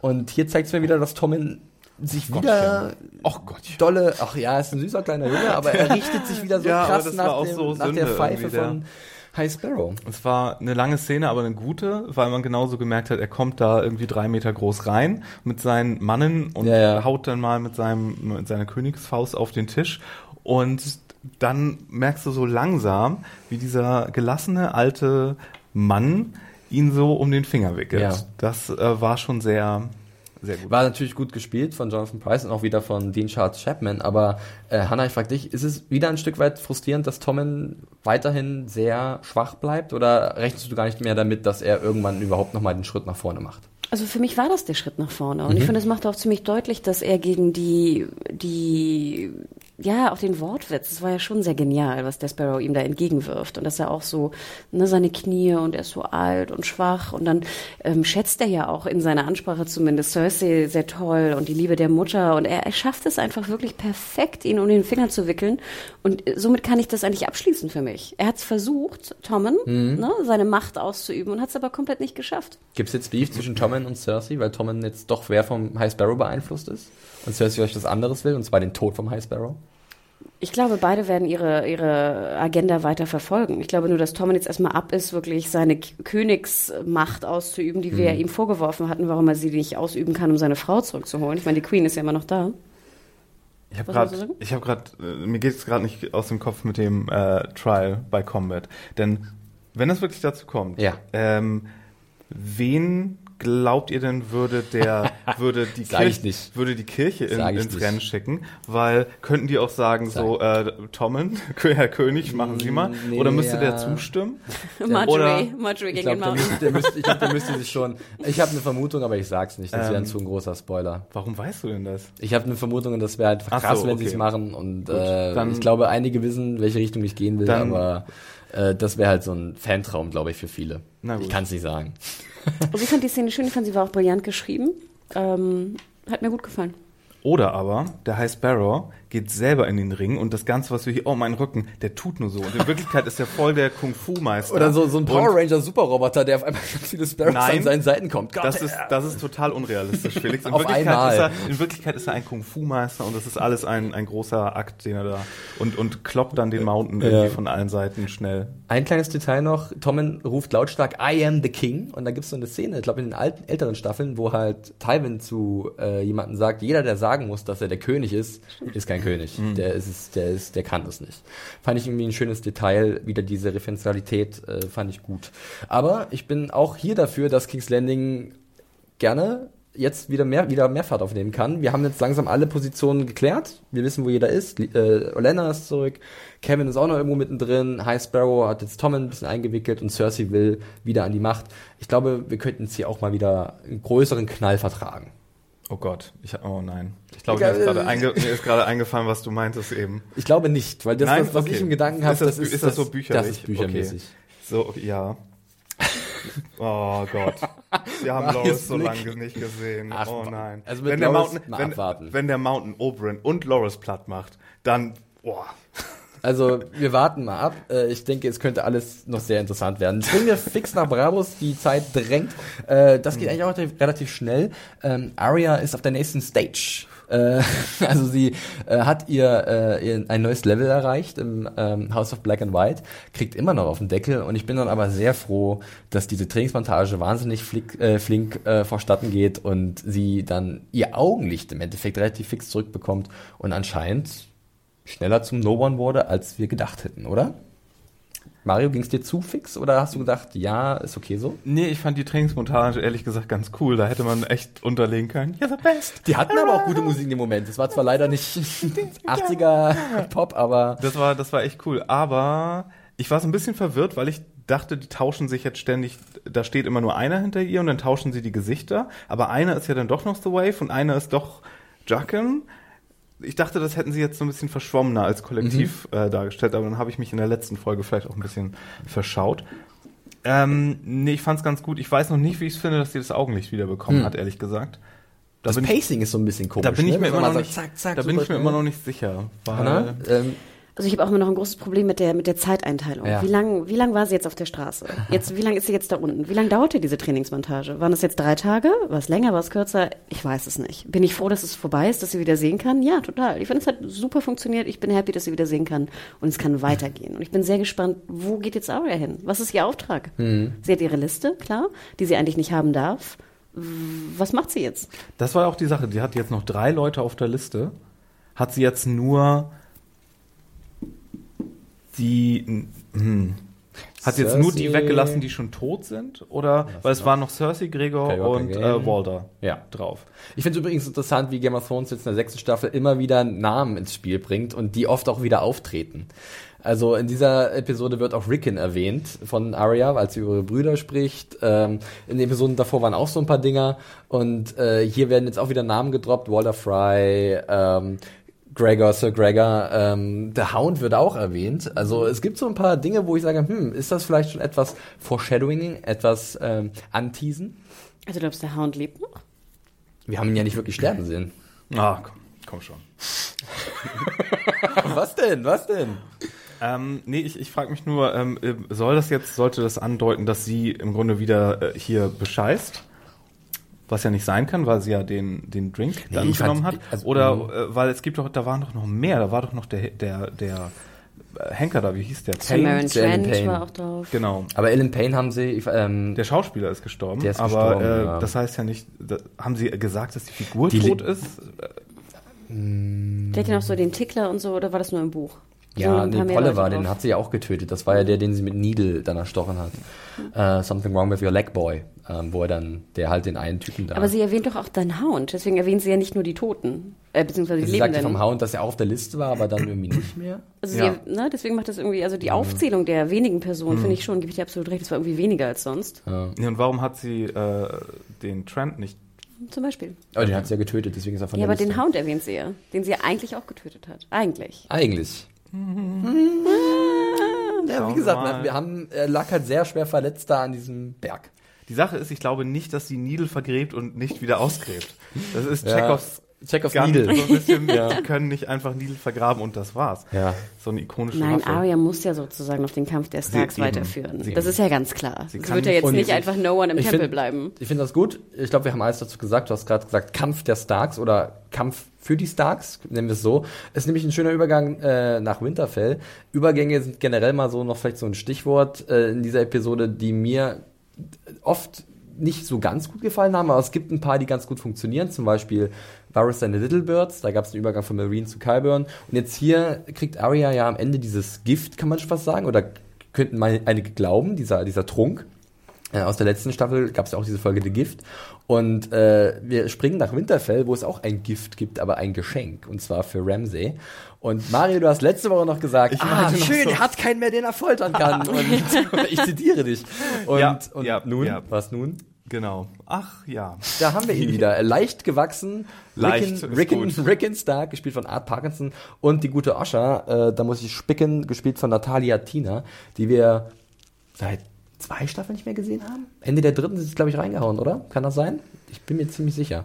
Ähm, ja, und die sind halt zurück, wurden von dem guten Small, gut, ich sag gut, von dem, von Small, Small John Amber, Amber? Amber, wurden sie zu äh, Ramsey gebracht, äh, der halt im Austausch dafür Hilfe haben will, falls die Whitelings irgendwann den Norden noch mehr angreifen. Der hat auch ganz schön Cojones gehabt, ne? Der war Äh, ziemlich forsch. Also, wenn er schon weiß, was Ramsey für ein Bastard Dean, ist. Dean S. Jagger und ich fand ihn eigentlich ziemlich cool, muss ich sagen. Er hat, äh, er wusste alles, hat ordentlich vor sich hingeflucht, mal ein Fuckers da, ein, ein Kant hier. Also es ist jetzt nicht Bruce besonders, Bolton nicht besonders jugendfrei. Ja, Oh. Hannah, Erstvorsitzende des Bruce Bolton Fanclubs von Deutschland, hat sicherlich eine Träne verdrückt. Ähm, aber ich fand ihn eigentlich ziemlich cool. Aber ich war so ein bisschen traurig, dass er jetzt auch böser ist. Zumindest scheint es so. Oder kommt da noch was?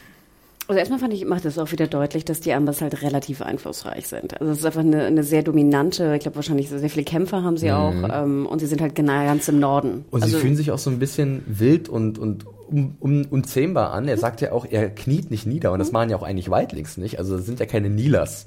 Und da fand ich irgendwie diese, sie sind ja im höchsten La, Last Hearth heißt, glaube ich, also der letzte Herd ist ihr, ihr Zuhause. Und diese Nähe zu der Wall und zu diesen Whitelings, die immer da wieder raiden, ist schon da und dadurch sind sie geprägt, genau was du gesagt hast. Und man kann ja auch verstehen, dass wenn du dich wirklich auch schon seit tausend Jahren mit den Whitelings irgendwie auseinandersetzt, die immer wieder rüberkommen und deine Länder überfallen, deine Leute umbringen, dass du einfach absolut nicht mit denen irgendwie zusammenarbeiten willst. Also ich finde, das wurde Mhm, nochmal deutlich, wie auch, wie gespalten der Norden ist.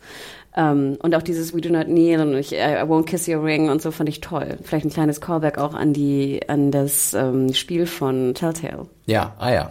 Oder? Da Sehr musste ich sehr dran denken. Stimmt, stimmt. Hat- Bist du gekniet und hast geküsst oder nicht? Ähm, gute Frage, ich glaube nicht. Ich habe es getan. Ja? Ich finde es immer noch scheiße, dass ich es getan habe. Nee, ich glaube, ich war, ich, ich, das war Roderick, ne? das war das der, Junge? Kleine, der Jüngere. Ja, nee, ich Ethan. glaub, ich, Ethan, ja. Ich bin, glaube ich, Ja, Entschuldigung, Entschuldigung, Mario. Äh, Shoutout an alle Gamer da draußen. Ihr habt vielleicht gerade gewusst, über was wir gesprochen haben. Entschuldigung, Entschuldigung an all diejenigen, die sich jetzt durch Mario vertreten fühlen. Äh, zurück zu der Szene. Ähm, wir sehen dann auch den Kopf von Shaggy Dog. Der nächste Direwolf ist tot. Was soll denn das? Ja, da gab es ja so wilde Theorien, dass irgendwie der Kopf zu klein sei, dass es gar nicht in Direwolf sei. Habt ihr daran auch gedacht? Fandet ihr, der war zu klein? Ich habe äh, eigentlich erstmal an Gra Greywind gedacht, der auf den Körper von Rob genäht Mhm. wurde äh, bei der Red Wedding, nachdem die gefeiert haben. Was auch ein ziemlich verstörendes Bild war, was ich auch so schnell nicht vergessen werde. Äh, Mhm. Fand ich im Buch schon ganz Ja, unheimlich. ja, und, ähm, und jetzt hier dachte ich, oh, verdammt, den nächsten, die ganzen Direwolves, also Lady von Sansa wurde getötet, äh, Greywind, ähm, Shaggy Dog, wir wissen, dass Nymeria von Arya irgendwo noch unterwegs ist, wurde freigelassen und natürlich, dass Ghost noch am Leben ist. Die hat bestimmt am Ende der Staffel oder so so einen Jurassic Park T-Rex-Moment, wenn irgendjemand auf Meinst du, jetzt der Direwolf von, ja von genau irgend, irgendjemand geht auf auf Arya los und dann und dann kommt sie so Gut möglich, ja. Ja. Ähm, ich habe eine lustige Theorie gelesen, dass vielleicht jetzt so durch diese Direwolves und Stark-Kinder, dass da eine Verbindung irgendwie ist und dadurch, dass jetzt Shaggy Dog gestorben ist, John wieder am Leben ist. Ist das zu weit hergeholt? Ist das zu verrückt? Könnt ihr euch das vorstellen? Also ein Direwolf wurde geopfert dafür, dass ein Stark, wenn wir denn mal davon ausgehen, dass John ein Stark ist, ein Stark-Bastard, äh, wieder zurück ins Reich der Lebenden kehrt? Oder ist das aber zu dann- groß, dieser Sprung? Ich bin da auch sehr zweifelhaft, aber hätte ich würde gerne von euch dann, dann hätte Rob ja auch wieder zurückkommen können im gleichen Moment, wo sein Hund, oder? Wie? Ja, es gibt ich verstehe das es, nicht es haben auch welche geschrieben äh, unter meiner Review, fand ich auch sehr interessant, und zwar als Lady geopfert wurde von Sansa, ich glaube in der ersten Staffel war das, da ist Bran wieder aus seinem Koma aufgewacht. Hm. Ähm, und also, dass da wieder ein Direwolf gestorben ist und einem der Stark-Kinder etwas widerfahren ist. Also wenn es noch nicht mal der korrespondierende Hund ist, ja?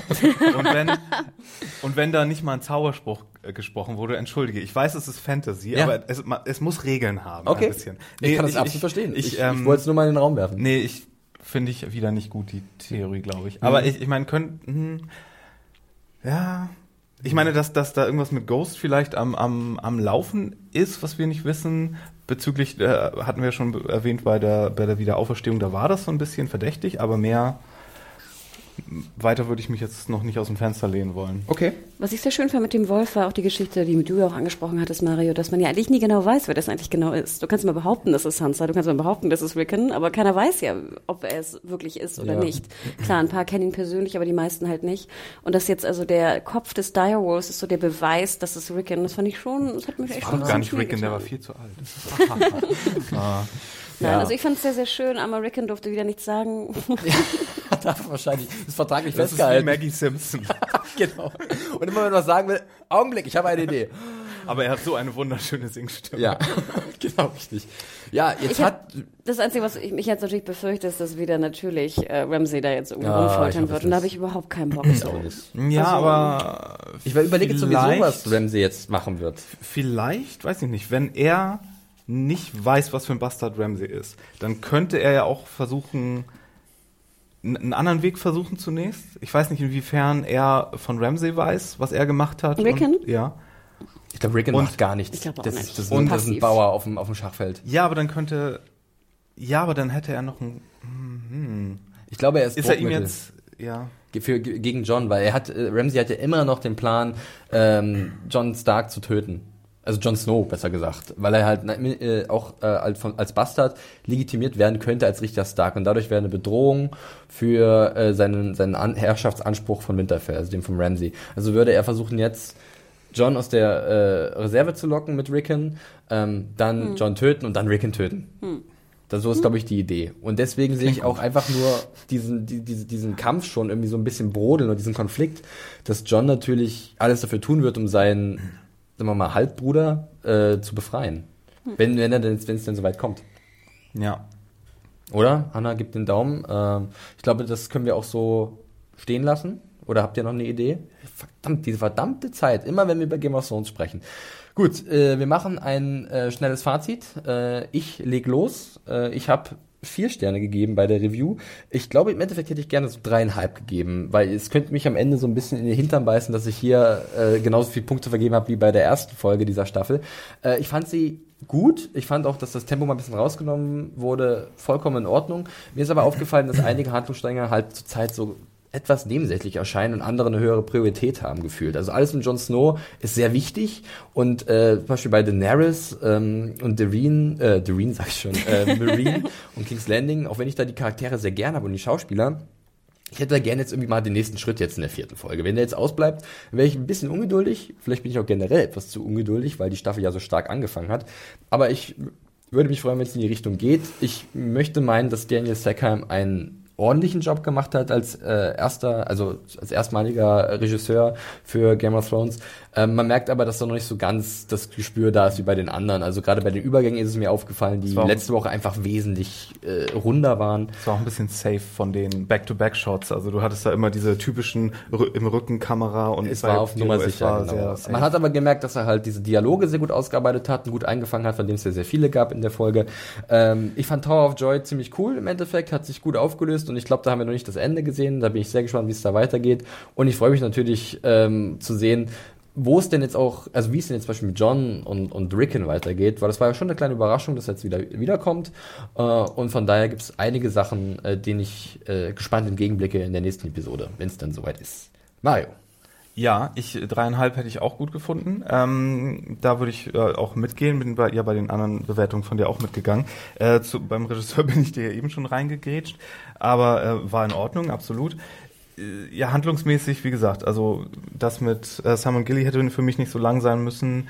Ähm, alles andere steht gerade wieder so ein bisschen auf den Startlöchern. Dass es jetzt ruhiger wird nach den ersten beiden Folgen, finde ich okay. Aber sie haben doch ein bisschen doll auf die Bremse gedrückt, mhm. glaube ich. Also es war ein bisschen viel. Also nachdem man die ersten zwei Folgen so wow war, war das jetzt wirklich so ja. ein bisschen, ein bisschen viel. Und äh, ja, ein bisschen enttäuscht auch, wie, wie das jetzt vielleicht in Winterfell sich entwickelt hat. Oder dass man auch vielleicht ahnt, wo so verschiedene Sachen hingehen. Übrigens, wenn ich hier irgendwelche Theorien spanne, ich bin der aller, aller Blau blauäugigste hier. Felix hörte ja vielleicht öfter mal sagen, nee, da mache ich jetzt keine Theorie zu, weil er die Bücher gelesen hat und Hannah ist da auch ein bisschen zurückhaltender. Ich kenne nur die Serie, habe die sogar nur einmal gesehen und nicht mal besonders aufmerksam, wie ihr vielleicht schon mitbekommen habt. Wenn ich hier rumspinne, braucht ihr nicht Angst haben, dass das Spoiler ich, ist. Das ich ist kann auch von mir sprechen, Blödsinn. ich versuche Acht zu geben, dass ich halt nicht Sachen sage, die aus den Büchern vielleicht schon weggenommen weggenommen werden. Also ich bin ziemlich sicher, dass ich heute einfach nur Sachen gesagt habe, wo ich selber nicht weiß, was passiert. Das ist einfach nur Gedankenspiele von mir, weil wir mhm. können es auch gerade erstmal gar nicht mehr wirklich wissen. Und Hanna, äh, du nix gerade auch schon, du siehst es ja da auch ähnlich. Und ne? ist euch aufgefallen, es gab keine stillen Credits, trotz des, der Endszene mit dem äh, Aufhängen. Nee, das stimmt. Ja, es war Musik dann da. Ja. Es gab ja auch den Mic Drop von, von Jon Snow. I'm out, my watch has ended. See you later. Ich gebe euch absolut recht in allem, was ihr gesagt habt. Ähm, vielleicht noch eine kleine Sache, wo ich mich, wo ich mir Gedanken zu gemacht habe. Klar, muss es, muss es auch ein paar Füller-Episoden geben, die ein bisschen jetzt auf die Bremse treten. Und ich glaube, uns ist das einfach hier extrem aufgefallen wegen dem Tempo in der letzten Episode. Ne? Das ist natürlich immer so ein bisschen, ja, dann fällt es halt besonders auf. Was ich ein bisschen schade fand, ich fand natürlich am spannendsten eigentlich die Tower of Joy-Geschichte.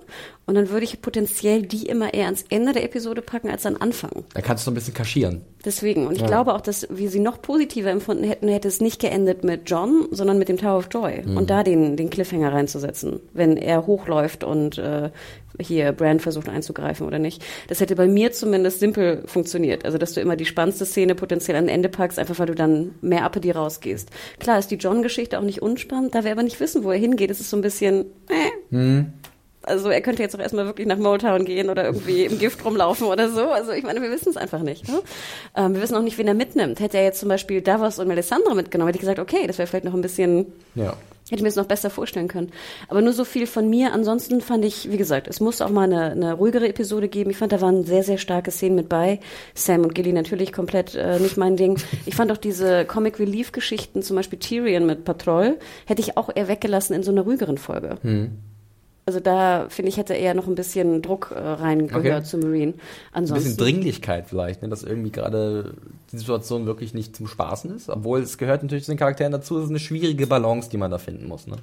Und wie wir es ja, glaube ich, auch deutlich gemacht haben, es ist jetzt wirklich einfach äh, spannend, wo die, die Steinchen hingestellt wurden und was jetzt passiert. Wir wissen es ja Sie müssen, Sie könnten jetzt schon gerne äh, dass diese Ernte einholen. Vielleicht wäre es ein bisschen früh, vielleicht wollen Sie noch ein bisschen warten, bis es etwas mehr gewachsen ist und äh, gehen jetzt wieder schrittweise vor. Aber wer weiß? Ich nicht. Aber war das glaube, nicht auch in der dritten Staffel? Sorry, mit Sack of Astapor? War das nicht auch die vierte Folge?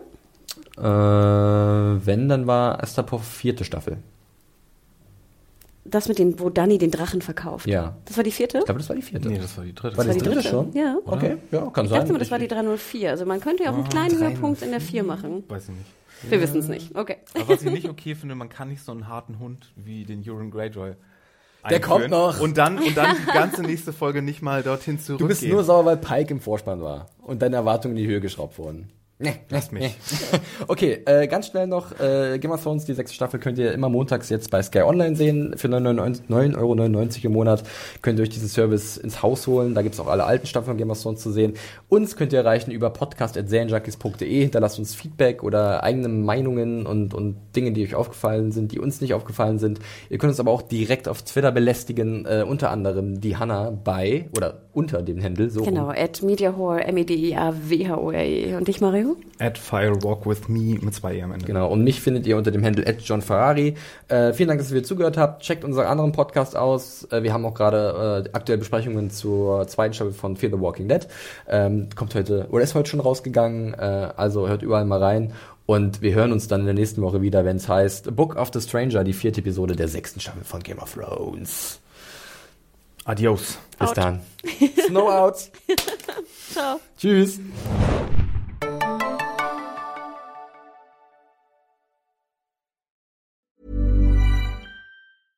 A lot can happen in the next three years. Like a chatbot may be your new best friend. But what won't change? Needing health insurance. United Healthcare Tri Term Medical Plans are available for these changing times. Underwritten by Golden Rule Insurance Company, they offer budget friendly, flexible coverage for people who are in between jobs or missed open enrollment. The plans last nearly three years in some states, with access to a nationwide network of doctors and hospitals. So for whatever tomorrow brings, United Healthcare Tri Term Medical Plans may be for you. Learn more at uh1.com.